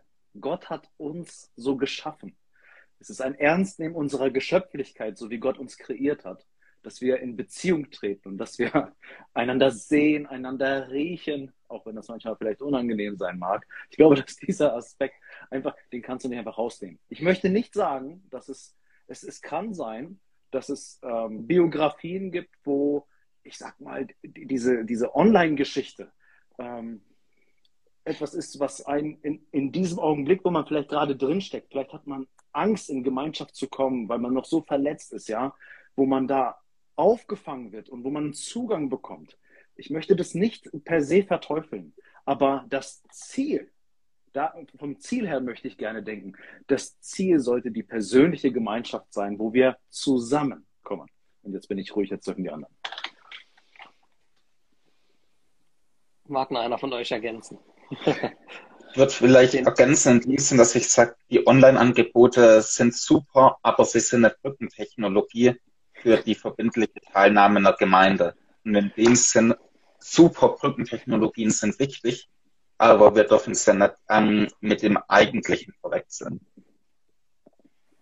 Ja. ja. Ähm, ich denke, dass also verschiedene Aspekte, ähm, das mit dem Plädoyer kam natürlich jetzt sehr spontan.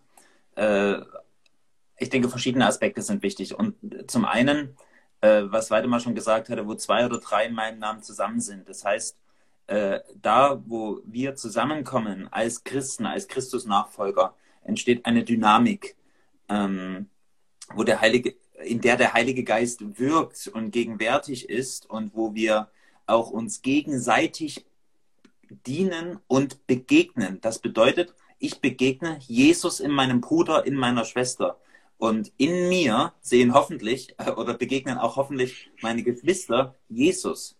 Und dann findet ein Austausch statt. Zum Beispiel der äh, Paulus äh, schreibt, ich glaube, Römer 15 oder 16, äh, schreibt er, wo er sagt, ich wünsche mir so sehr, nach Rom zu kommen, damit ihr auch Anteil an der Gnadengabe habt also da, da ist dieses Verständnis drin, ich trage eine Gnadengabe und erst wenn ich bei euch bin, ich schreibe euch einen wunderbaren Brief, ja, der steht sogar in der Bibel, aber erst wenn ich bei euch bin, könnt ihr an dieser Gnadengabe, die Gott mir zugeteilt hat, Anteil geben.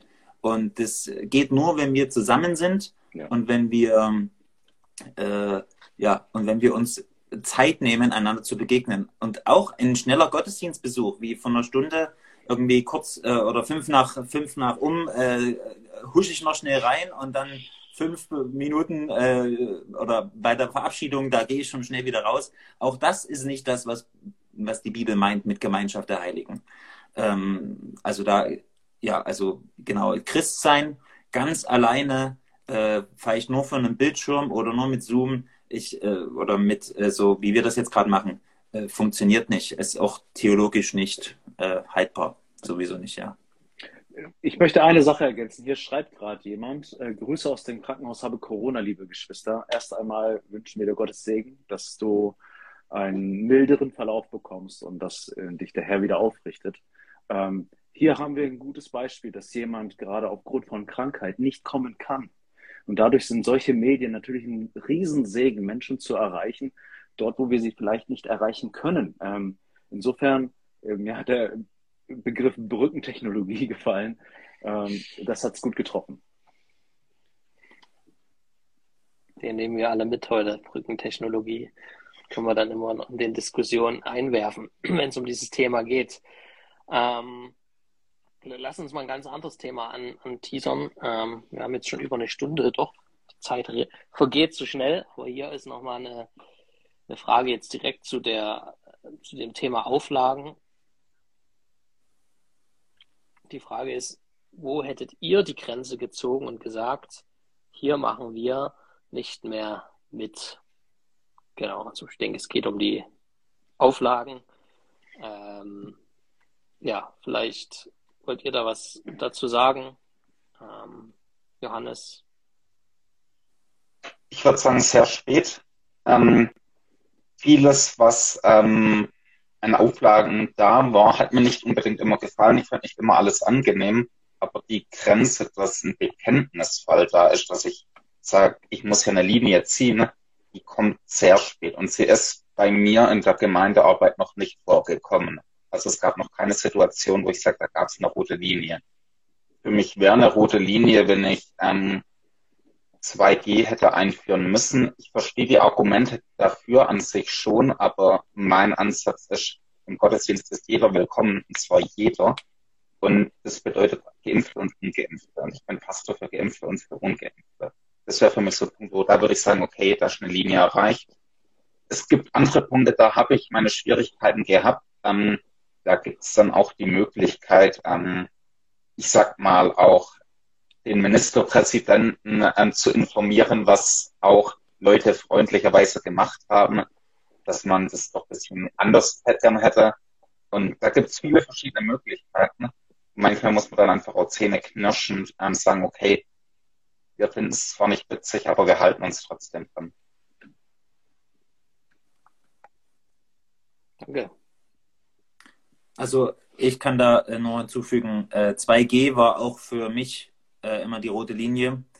Äh, wir haben ja hier in Sachsen äh, die 3G-Verordnung für Gottesdienste, da haben wir mitgemacht, ähm, weil im Grunde jeder noch die Möglichkeit hat, am Gottesdienst teilzunehmen, ähm, wenn er denn gesund ist und äh, dieser Test als Voraussetzung, wenn man nicht geimpft oder genesen ist. Ähm, aber 2G wäre auch, wäre auch, jetzt mein, mein Sächsisch kommt hier durch, äh, wäre auch äh, für mich äh, ein, äh, ein No-Go gewesen, weil auch die Leute, die sich nicht impfen lassen, ähm, äh, ja, äh, ja, ein Recht darauf haben, Religion, äh, ihre, auf ihre Religionsausübung. Ja. Danke. ja, wir einen Satz. ja, ein Satz. Wir haben in unserer Gemeinde uns sehr intensiv mit diesem Thema beschäftigt, bereits im Dezember. Und dort haben wir haben auch einen Corona-Leitfaden veröffentlicht auf unserer Internetseite, kann man das nachlesen. Und wir haben dort gesagt, für unsere Situation, das ist die einzige Situation, die wir endgültig bewerten können. Wir haben nicht andere Gemeinden zu bewerten, warum sie zu Schlüssen kommen, zu denen sie gekommen sind.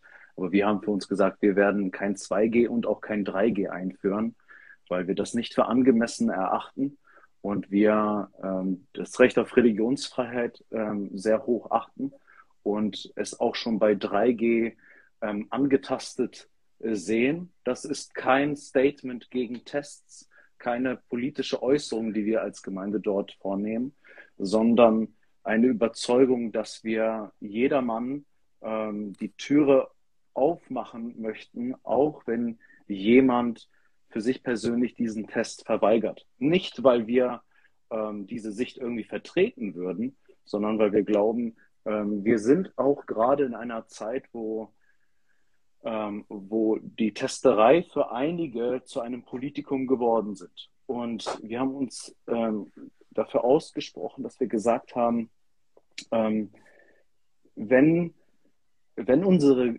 Gottesdienste seit zwei Jahren sicher sind und darauf legen wir Wert, dass sie sicher sind, dann wollen wir sie auch weiterhin sicher halten. Und eine weitere Maßnahme fügt der Sicherheit nicht mehr hinzu, ähm, weswegen wir gesagt haben, wir wollen an der Offenheit nichts reduzieren. Und ich habe ich hab persönlich ein Beispiel von jemandem, das wäre eine Person, die niemals mit, ein, mit einer Testung äh, an einer christlichen Veranstaltung teilgenommen hätte. Und das ist, äh, kann man vielleicht blöd finden. Ähm, diese Person war aus meiner Sicht in fragwürdigen äh, Anti-Corona-Gefilden unterwegs. Und diese Person hat uns in der Pandemie kennengelernt. Ich konnte mit dieser Person in Jüngerschaft gehen und dir auch aufzeigen, dein Kampf, den du kämpfst, ist so verbissen gegen Maßnahmen. Ich glaube, das ist nicht gesund. Und ich, ich konnte die Person gewinnen, dass diese Person auch in eine Ruhe gekommen ist und hat auch gemerkt, okay, was ist wirklich jetzt der, der geistliche Kampf, den ich führe? Und hätte ich aber diese 3G-Lösung bei uns vor Ort, ich rede nur für uns, ähm, eingeführt, hätte ich diese Person gar nicht, gar nicht zu Gesicht bekommen. Und wir haben gesagt, wir möchten nicht Gottesdienste feiern, wo jemand erstmal, ich sag mal, richtig sein muss, auch von seinen ähm, Ansichten, vielleicht auch Ansichten, die ich gänzlich falsch finde, ähm, sondern wir möchten die Hand ausstrecken, jedermann. Weswegen wir gesagt haben, wir werden auch 3G nicht umsetzen. Und das kam äh, Gott sei Dank in Baden-Württemberg auch gar nicht zur Sprache. Aber damit fällen wir, fällen wir kein Urteil, warum andere Gemeinden in anderen Kontexten, das meine ich auch ernst, ähm, weil ihr gerade grinst, ähm, zu anderen Entscheidungen kommen. Ähm, da bleibt dann vielleicht auch eine Meinungsverschiedenheit, aber so haben wir entschieden. Mhm. Danke. Jetzt würde mich nur noch mal eine, eine, eine, Rückfrage interessieren, weil ich denke, damit haben wahrscheinlich auch Gemeinden zu tun. Du sagst ja, wir wollen niemanden ausschließen. Ähm, Leute, die sagen, das geht überhaupt nicht, die würden sonst nicht kommen, aber es gibt wahrscheinlich auch Leute, die sagen, sie kommen nur, wenn es eine 3G gibt. Also ich weiß nicht, wie es bei euch mit alten Leuten ist, aber unsere Gemeinde betrifft das nicht so. Aber zum Beispiel Landeskirchen oder sind ja doch etwas im älteren Schnitt. Ähm, wie würdest du dann, oder vielleicht will jemand anderes was dazu sagen, dann auf der Seite argumentieren? Du hast jetzt ich, einen überzeugt, aber musst auch die anderen überzeugen, sozusagen. Ich, ich würde da direkt gerne antworten, damit da auch eine gute Balance reinkommt. Ich habe das schon an einer anderen Stelle mal gesagt. Mir ist eine Gemeinde bekannt, die hat 3G eingeführt, weil sie dadurch inklusiver war als ohne 3G. Und das ist, denke ich, das, was das Evangelium prägen sollte. Eine maximale Inklusivität. Und ich muss schauen, was bedeutet das in meinem Kontext. Und eine Gemeinde hat, ähm, mit der ich in Kontakt war, hat gesagt, wenn wir nicht 3G einführen, dann kriegen wir weniger in unseren Saal. Und die, die kommen wollen, die können wir gar nicht aufnehmen, weil es so viele sind. Seitdem wir 3G eingeführt haben, hatten wir andere Bedingungen in unserem Bundesland und konnten viel mehr Menschen fassen. Also haben wir uns dafür entschieden. Also ein Pragmatismus hin zur maximalen Inklusivität. Und da sage ich, der in Emmendingen sagt, in unserem Kontext war das nicht weise, zumal wir sowieso die ganze Zeit draußen waren. Ähm, in diesem Kontext macht es anscheinend Sinn. Ich kann es nicht abschließend bewerten, aber da habe ich, ich sag mal, ein Wohlwollen. Mhm. Dankeschön. Da haben wir das auch geklärt. Ja, es sind nicht alle Leute alt in der Landeskirche. Diese Aussage möchte ich natürlich auch noch korrigieren. David Brunner, hallo. Viele, viele junge äh, äh, Leute in der Landeskirche. Genau. Ähm, ja, nochmal an die Community, die ihr zuhört, ihr könnt gerne noch Fragen stellen. Oft habt ihr wahrscheinlich nicht die Gelegenheit, drei Gemeindeleiter auf einem Fleck äh, eure Fragen zu stellen. Ich greife jetzt mal noch eine andere Frage raus, die nochmal in eine andere Richtung geht. Was sagt ihr zu der Aussage oder zu Aussagen, wie Impfen ist Christenpflicht? Johannes. In Hiob steht mal, ach, dass ihr geschwiegen hättet, dann wird man euch für weise halten. Und das gilt auch für Kolleginnen und Kollegen, die solche Aussagen treffen. Ähm, ich persönlich finde die Impfung eine gute Sache, ähm, die ich für vernünftig halte. ich kenne kluge Christen, die das völlig anders sehen, die sagen, in ihrer Situation ist das nicht so.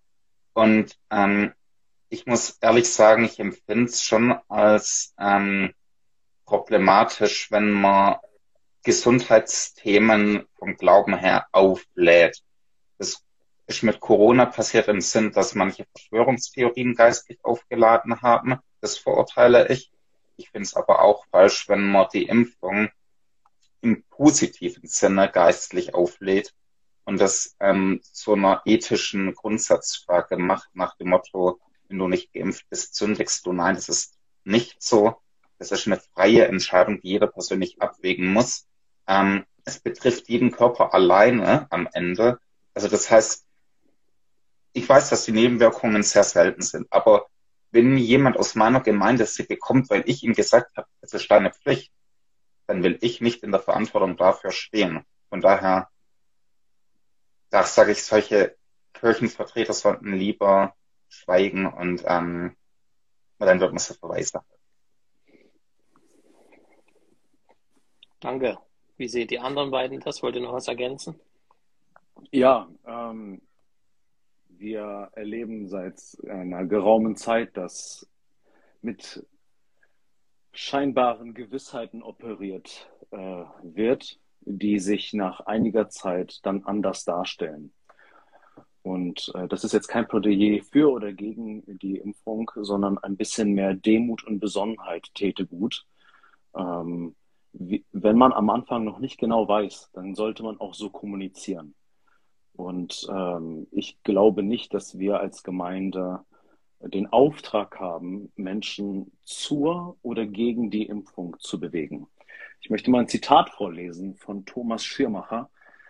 Die Gemeinde muss klar zwischen eindeutigen Geboten Gottes und solchen Gebräuchen und Ordnungen unterscheiden, die zwar sinnvoll sein mögen, nie aber für alle verpflichtend gemacht werden können. Das halte ich für eine sehr gute Sache.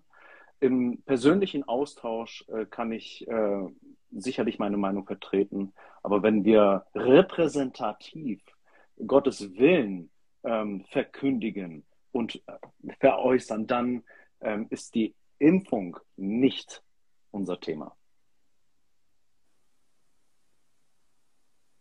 Also ich kann dem auch nur beipflichten. Das ist ein bisschen langweilig, finde ich, dass wir alle immer so einer Meinung sind. Aber es ist nun mal leider so, dass äh, wenn ich äh, quasi etwas, also das ist ja eine, man, man spiritualisiert dann ja quasi ein Thema, lädt es geistlich auf, äh, mit einer, mit einem, äh, belegt es mit einer Bedeutung, die es gar nicht hat.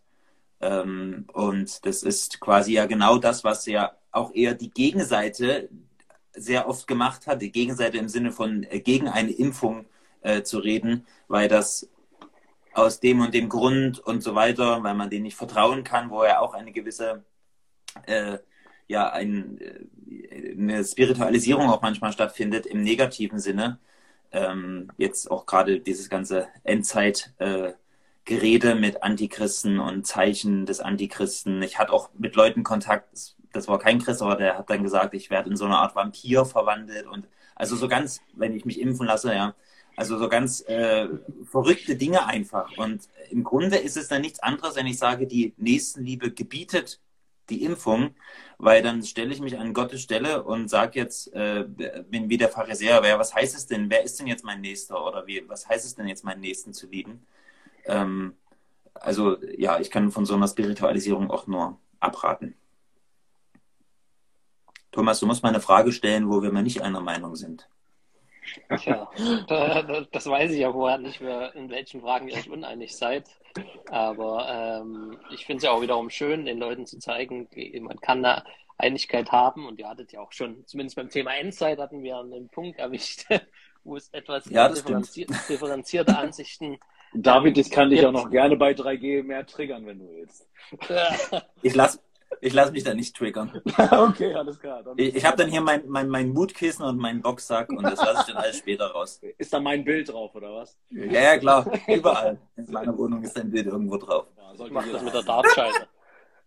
der Dartscheibe, genau. Ähm, gut, ich, äh, da wir jetzt gerade bei so einem äh, Impfung ist ja nun auch ein kontroverses Thema, eine Frage, die vorab auch kam.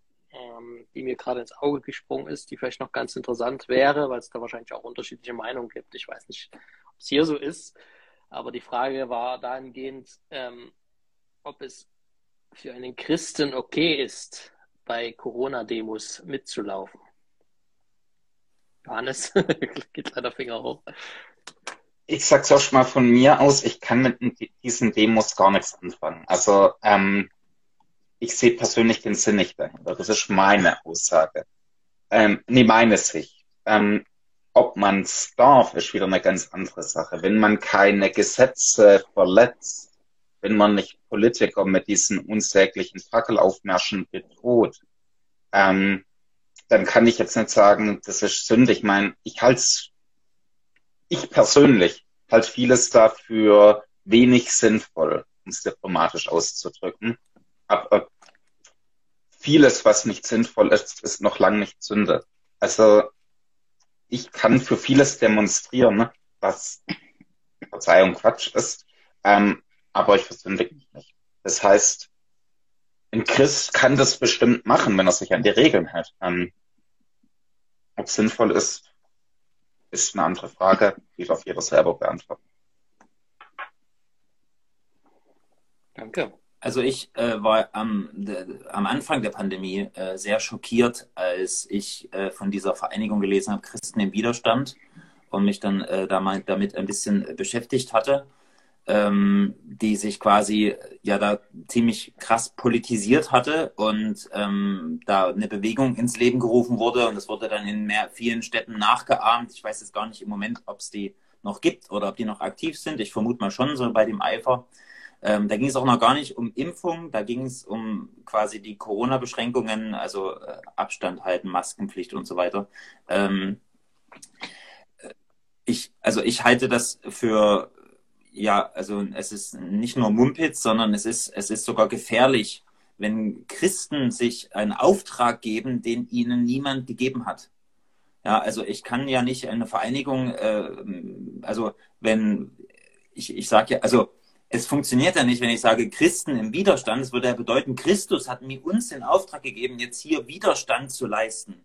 Und wenn dann auch schon in manchen Predigten, die ich mir auch da manchmal angehört habe, dann ganz wilde äh, Vergleiche gezogen werden zur Kirche in der NS-Zeit ähm, und äh, da quasi auch zu Mitteln gegriffen werden, die einfach auch wieder ein Denken offenbaren, was sehr unreif ist und eine Unfähigkeit, äh, sachlich äh, auf eine reife Art und Weise sich mit Themen auseinanderzusetzen, finde ich das, so ist das bei mir total cringe. Wir sind ja auf Instagram, da kann man ja so ein Wort verwenden. Äh, also es ist zum Fremdschämen. Ähm, und also ich finde das, äh, ja, also ich, ja, das ist alles, was ich dazu sagen kann. Waldemar, war es jetzt eher zurückhaltend? Hat er eine andere Meinung oder? Du, ich finde es äh, schwierig, darauf eine Antwort zu finden, weil ähm, es gibt Corona-Demos im ganzen Land und die, die setzen sich auch ganz unterschiedlich zusammen. Ähm, wie kann ich jetzt grundsätzlich sagen, ähm, ein Protest eines Christen äh, für eine Sache, die er ungerecht empfindet, ist falsch. Das kann ich so pauschal gar nicht sagen. Ich würde eher fragen, ähm, ist es weise oder unweise, dort mitzumachen, wo, was ich jetzt gerade hier vor Augen habe? Wir haben jetzt einige Zuschauer, das ist wahrscheinlich auch äh, in der ganzen Nation verstreut und jeder hat irgendwie gewisse Personen vielleicht vor Augen, die er kennt von Spaziergängen oder Demos und macht sich dann sein Bild. Ähm, da wäre ich vorsichtig in einer, ab, in einer abschließenden Beurteilung, ob das, ob das richtig oder falsch ist. Im ersten Thessalonicher gibt es ein Wort, das ist ein bisschen aus dem Zusammenhang gerissen, das darf ein Pastor nicht tun, aber auf Insta darf man das, glaube ich, auch. Da heißt es, prüft aber alles, das Gute haltet fest, von aller Art des Bösen haltet euch fern. Der Kontext ist, ähm, ist natürlich nicht die Corona-Demo, aber ich finde, dass hier ein weises Prinzip da ist. Ähm, wenn du vor Ort ähm, das Gefühl hast, es gibt eine Ungerechtigkeit und ich möchte meine Stimme für die Gerechtigkeit erheben und da gibt es eine Gruppe oder eine Aktion, wo ich partizipieren kann, dann prüfe, ob es sinnvoll ist ob es gut ist, dort mitzumachen oder ob es fragwürdig ist. Wenn ich als Christ mehr Zeit dann damit verbringen muss, mich eigentlich zu erklären, ähm, warum ich hier mitlaufe und mehr mit Abgrenzen zu tun habe, dann wird es wahrscheinlich sinnvoller sein, es einfach sein zu lassen und nicht zu partizipieren. Also da würde ich sehr vorsichtig sein in einer abschließenden Beurteilung. Grundsätzlich seine Stimme als Staatsbürger zu erheben, ohne jetzt, ich sag mal, eine christliche Vereinigung äh, zu gründen, was David eben gerade angesprochen hat, dass ich als Christ meine Stimme als Staatsbürger erhebe und für Gerechtigkeit eintrete, ist erstmal, ist erstmal voll, voll in Ordnung. Aber, was genau dann demonstriert wird, das ich jetzt sehr vorsichtig. Ich glaube, also sowohl da, David als auch Johannes wollten was sagen. Vielleicht erst David und dann Johannes. Ähm, also da, äh, also ich finde es auch in Ordnung, wenn wir als Staatsbürger unsere Anliegen oder das, was wir wichtig finden, das sind ja die Grundrechte, die wir haben, äh, zu demonstrieren und unsere Meinung kundzutun, Meinungsfreiheit zu äußern, also unsere Meinung zu äußern. Ähm, die Frage ist nur, äh, tue ich das jetzt als Staatsbürger oder explizit als Christ? Und wenn ich sage, ich bin jetzt explizit in der christlichen Verantwortung und aus der christlichen Verantwortung, aus der Schrift heraus, aus meinem Gewissen heraus, ähm, gründe ich jetzt eine Vereinigung und äh, bin gegen die äh, Corona-Beschränkungen. Das, äh, genau, das ist halt das, was ich in Frage stelle. Und zum anderen ist dieselbe Leidenschaft auch bei der Evangelisation zu sehen, bei äh, der Verbreitung biblischer Wahrheit. Ja, kann, ist genau dieselbe Leidenschaft in der Nächstenliebe, vielleicht mit der Schwiegermutter oder mit der Nachbarin, die ich nicht leiden kann, oder dem Nachbar, ähm, äh, genauso leidenschaftlich da dann, dann würde ich sagen, ja super, äh, weiter geht's. Aber oft ist es eben so, dass sich da eine, ein, ein Ungleichgewicht herausbildet, wo die Leute dann total im Tunnel sind, äh, nicht mehr rechts und nicht mehr links gucken und dann äh, hängt der ganze Glauben an diesem einen Thema und das ist äh, ungesund. Johannes? Ja, also ich möchte auch noch mal präzisieren, mir geht nicht drum zu sein, Demonstrationen sind da grundsätzlich falsch. Jeder Christ darf demonstrieren auf legale Art, so oft er will. Das mit Weiß Unweis, da unterstreiche ich auch. Ähm, ich grenze tatsächlich das alles aber noch von der Gruppe Christen im Widerstand ab. Mit denen habe ich unfreiwillig, als ich in Sachsen im Dienst war, zu tun bekommen. Und ich wünschte bis heute, ich hätte diese Gruppe nie kennengelernt. Also ich war nie da drin, damit keine Gerüchte entstehen. Ähm, es ist für mich eine politische Sekte, die sich christlichen Anstrich gibt. Also da werden eigentlich die sehr problematische, ein sehr problematisches Staats- und Corona-Verständnis mit allen möglichen Theorien vermengt und dann christlich angemalt. Also ich habe dort Texte zugeschickt bekommen. Also ich habe immer wieder Sachen zugeschickt bekommen, aber auch von den Sachen. Und ähm, das ist theologischer Müll. Entschuldigung für diese klare Ausdrucksweise, aber ähm, es gibt Verführung von verschiedenen Seiten. Es gibt die von bibelkritischer Seite, aber es gibt die auch vom Angemalt, die sich bibeltreu geben. Ne? Und Christen im Widerstand ist für mich eine Irrlehre in diesem Bereich. Also von der wird, dann würde ich jeden Christen abraten und auch da eine klare Brandmauer ziehen. Danke für das klare Statement und dass wir hier scheinbar nochmal ein Thema haben, wo es nochmal etwas äh, kontroverser ist und noch äh, doch ein bisschen zumindest unterschiedliche Ansichten gibt. Ähm, jetzt würde ich einfach nochmal euch, ihr Lieben, die ihr zuschaut, wenn ihr noch eine Frage habt, dass ihr die jetzt bitte in den nächsten ein, zwei Minuten einstellt, weil wir jetzt schon auf äh, 10 Uhr zugehen und dann auch langsam äh, Schluss machen werden. Aber wenn ihr jetzt noch eine, eine Frage auf dem Herzen habt, die euch auf dem Herzen brennt, dann stellt die doch einfach noch. Dann nehmen wir die noch mit rein. Ich würde jetzt äh, noch, noch mal ein anderes Thema oder ja, ein etwas anderes Thema aufgreifen. Geht aber auch in das, die Richtung Widerstand. Ähm, kam aber vorab auch diese Frage, wenn, also es scheint Leute zu bewegen, deswegen frage ich das, wenn Gottesdienste verboten werden würden. Ja, sind sie ja nicht, aber wenn das passieren würde, dürfte man sich dennoch heimlich treffen. Was sagen die Gemeindeleiter? Es kommt immer drauf an, was der Grund ist. Am Anfang der Pandemie haben wir auf die Gottesdienste verzichtet, und es war eine Notlage. Wir wussten nicht, wie sich's weiterentwickelt. In dem Fall konnte ich's vertreten. Ähm, grundsätzlich ist es für mich dennoch eine rote Linie, die einmalig in dem Fall okay war, aber ähm, normalerweise halte ich das für äußerst problematisch, weil das ist unser Grundrecht. Es gehört zum Glauben dazu, es gehört zur Religionsfreiheit dazu. Und ähm, wenn nicht wirklich gewichtige Gründe dagegen sprechen, ähm, also wirklich deutliche Gründe, dann wäre ich dafür, ähm, trotzdem sich da zu treffen. Danke. Will noch jemand was hinzufügen? Also die ich Frage ist jetzt ja, gerne steinigen.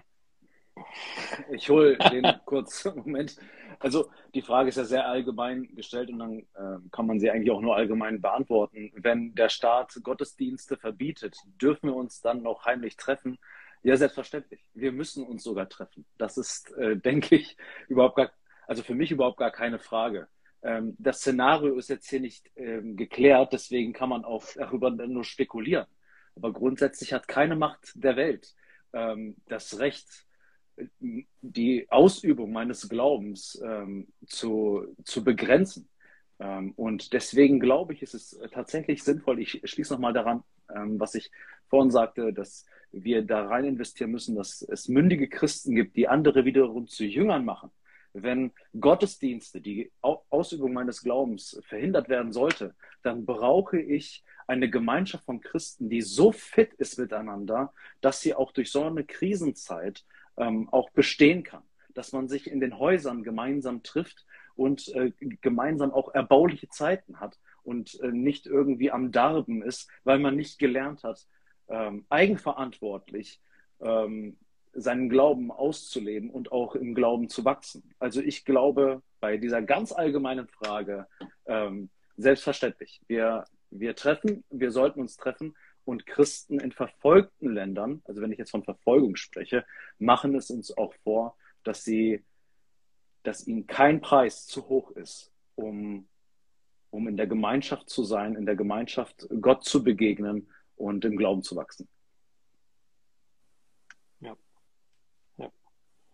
Ich möchte aber natürlich dazu sagen, dass bei dem ersten Lockdown, ja, wenn wir unsere Situation nehmen, da ähm, hatte ich großes Verständnis, so wie auch Johannes es sagt, ähm, hier, hier auf Pause zu drücken, weil niemand wusste, was das jetzt eigentlich ist. Ich weiß nicht, wie es euch ging, aber ich hatte das Gefühl, wenn ich jetzt rausgehe und von, von 100 Meter weiter ist da eine Person, die bringt mich vielleicht um. Ja, also das hört sich jetzt ein bisschen sarkastisch an, aber es wusste ja wirklich niemand, was das ist, ja. Und wir haben natürlich als Verantwortungsträger auch die Verantwortung für Sicherheit zu sorgen. Und wenn, wenn da eine potenzielle, richtig krasse Gefahr ist, dann müssen wir auch überlegen, was bedeutet das auch, ähm, dass wir unserer Verantwortung auch gerecht werden. Ja, also da hatte ich natürlich Verständnis ähm, am Anfang, als man gemerkt hat, okay, es ist nicht äh, diese Art von Gefahr, wie man vielleicht ganz zu Anfang dachte. Ähm, dann war es richtig, dass man dann auch wieder gesagt hat, wir treffen uns. Ja. Willst du noch was hinzufügen, David, oder ist alles gesagt? Alles gesagt. Alles gesagt. Gut, ich habe jetzt hier noch eine letzte Frage, die ich hier aus dem aufgreifen würde, weil es nochmal ein ganz anderes Thema anschneidet und ja, das wahrscheinlich ganz unterschiedlich gehandhabt wird. Ähm, zum Thema Abendmahl ist die Frage, ob in absehbarer Zeit wieder Abendmale stattfinden können. Da wäre jetzt natürlich die Frage, welche Region oder also ich glaube, das ist ja ganz unterschiedlich geregelt. Ähm, vielleicht könnt ihr ja nochmal eure Gedanken dazu äußern, wie ihr das vielleicht handhabt oder wie das bei euch ist. Also wir feiern das Abendmahl fröhlich weiter. Ähm, wir haben das entsprechend angepasst, dass es von Hygienebedingungen geht. Und ganz krass, also in stark pandemischen Zeiten haben wir es inzwischen durch ausfallen lassen. Aber wir haben im Voraus ähm, das so hergerichtet mit Einzelkelch und Brot, dass das alles hygienisch sauber hergerichtet wurde. Ähm, und dann hat das jeder entweder sich nehmen können an einem bestimmten Ort oder bekommen und das hat funktioniert. Und wir hatten also wir hatten auch keinen Corona-Ausbruch oder sowas. Also das hat sicher funktioniert. Ich sehe das heißt, keinen Grund, also jetzt das Abendmahl zu verzichten. Das heißt, ihr hattet die ganze Zeit, also hattet auch nie eine Phase, ich meine, handhabt ja eh jede Gemeinde anders. Manche machen das einmal im Monat, manche noch seltener, manche machen es jeden Sonntag. Äh, mhm. Also ihr habt das immer durchweg gemacht in der Pandemie. Nie, es gab tatsächlich einzelne Phasen, als es wirklich besonders schlimm war in der Pandemie. Da haben wir es aus Sicherheitsgründen gelassen. Ähm, das kam vor. Aber der Grundsatz war schon, sonst, wenn irgendwie möglich, feiern wir es. Also wir feiern es immer einmal im Monat. Und wenn die Zahlen wirklich explodiert sind, dann haben wir schon auch mal einen Cut gezogen, aber das kam selten vor. Okay, danke. Will noch jemand? Also bei uns auch in Sachsen ist das Abendmahl nicht untersagt.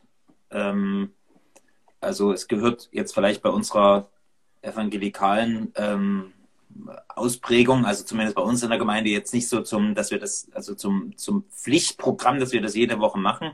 Aber es gibt ja Konfessionen, äh, wenn ich an die katholische Kirche denke, die das als festen Bestandteil in jedem Gottesdienst hat und das wurde deshalb auch in Sachsen äh, nicht verboten. Ähm, also bei uns konnte man auch weiterhin das Abendmahl nehmen. Also ich, ich sehe das auch so. Ähm, ich wüsste nicht, warum das verboten ist. Wir feiern das Abendmahl. Ähm, Thomas, du hattest vorhin gefragt, gibt es etwas, was wir anders machen würden im Rückblick? Und das ja. ist eine Sache, die ich anders machen würde. Früher wieder anfangen, das Abendmahl zu feiern. Ich hatte vorhin dargelegt, dass wir permanent wechselnde Orte hatten. Wir wussten ähm, von Woche zu Woche erst, wo wir sind. Wir haben draußen Gottesdienste gefeiert, wie ich es vorhin sagte, bei Wind und Wetter. Der Organisationsaufwand war so enorm, dass das Abendmahl hinten runtergefallen ist. Und das erachte ich im Nachhinein als ähm, Fehler.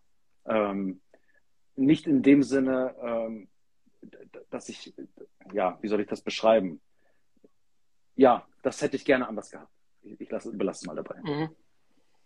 Ja, da hast du doch äh, einen, einen wunderbaren Bogen gespannt vom, von der ersten Frage, wo du noch keine Antwort hattest, zum, zur jetzt äh, letzten sozusagen, wo du jetzt auch darauf eine Antwort gefunden hast. Ähm, es, ist, es ist schön, mit euch zu reden und ich glaube, es sind äh, viele, viele gute Sätze, Aussagen gefallen, die die Leute mitnehmen können, auch zum Nachdenken. Ähm, ich würde jetzt gerne zum Abschluss, da wir es jetzt kurz vor zehn haben, so mache ich das immer mit meinen Gästen. Äh, man hat viel gehört, man hat viel erzählt. Ich würde immer, gebe immer jedem gern nochmal die Möglichkeit, äh, wenn wir jetzt auseinandergehen, jeder in den Abend und in die Nacht, ähm, was, was wäre dir persönlich wichtig, also jedem Einzelnen von euch, dass die Person mitnehmen aus diesem Gespräch oder was möchtet ihr ihnen einfach noch mitgeben? So habt ihr jetzt nochmal die Möglichkeit, jeder von euch einfach ein Schluss, Schluss, Plädoyer hatten wir vor uns schon, aber ja, ich nehme es nochmal in, in den Mund, das, äh, das Wort, ein Schlussplädoyer zu sprechen. Was sollen die Leute mitnehmen? Was ist euch besonders wichtig?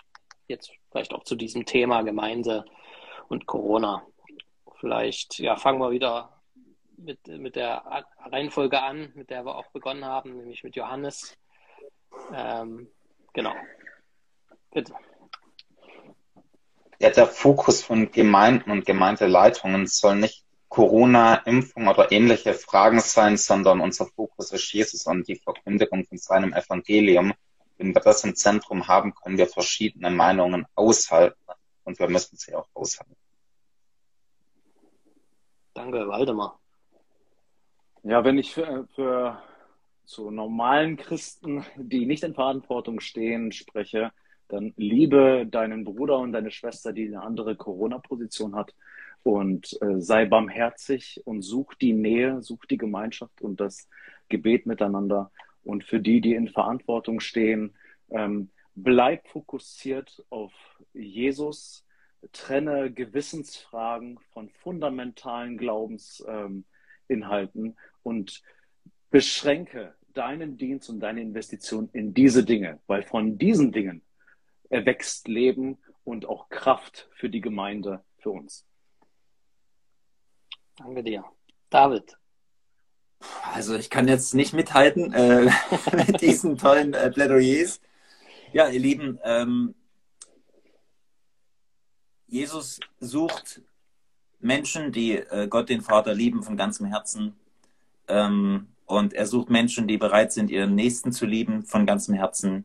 Und ähm, wenn du das ernst nimmst, und ich denke, das tust du, wenn du dich äh, als Christ bezeichnest, dann äh, nimm die Herausforderung an.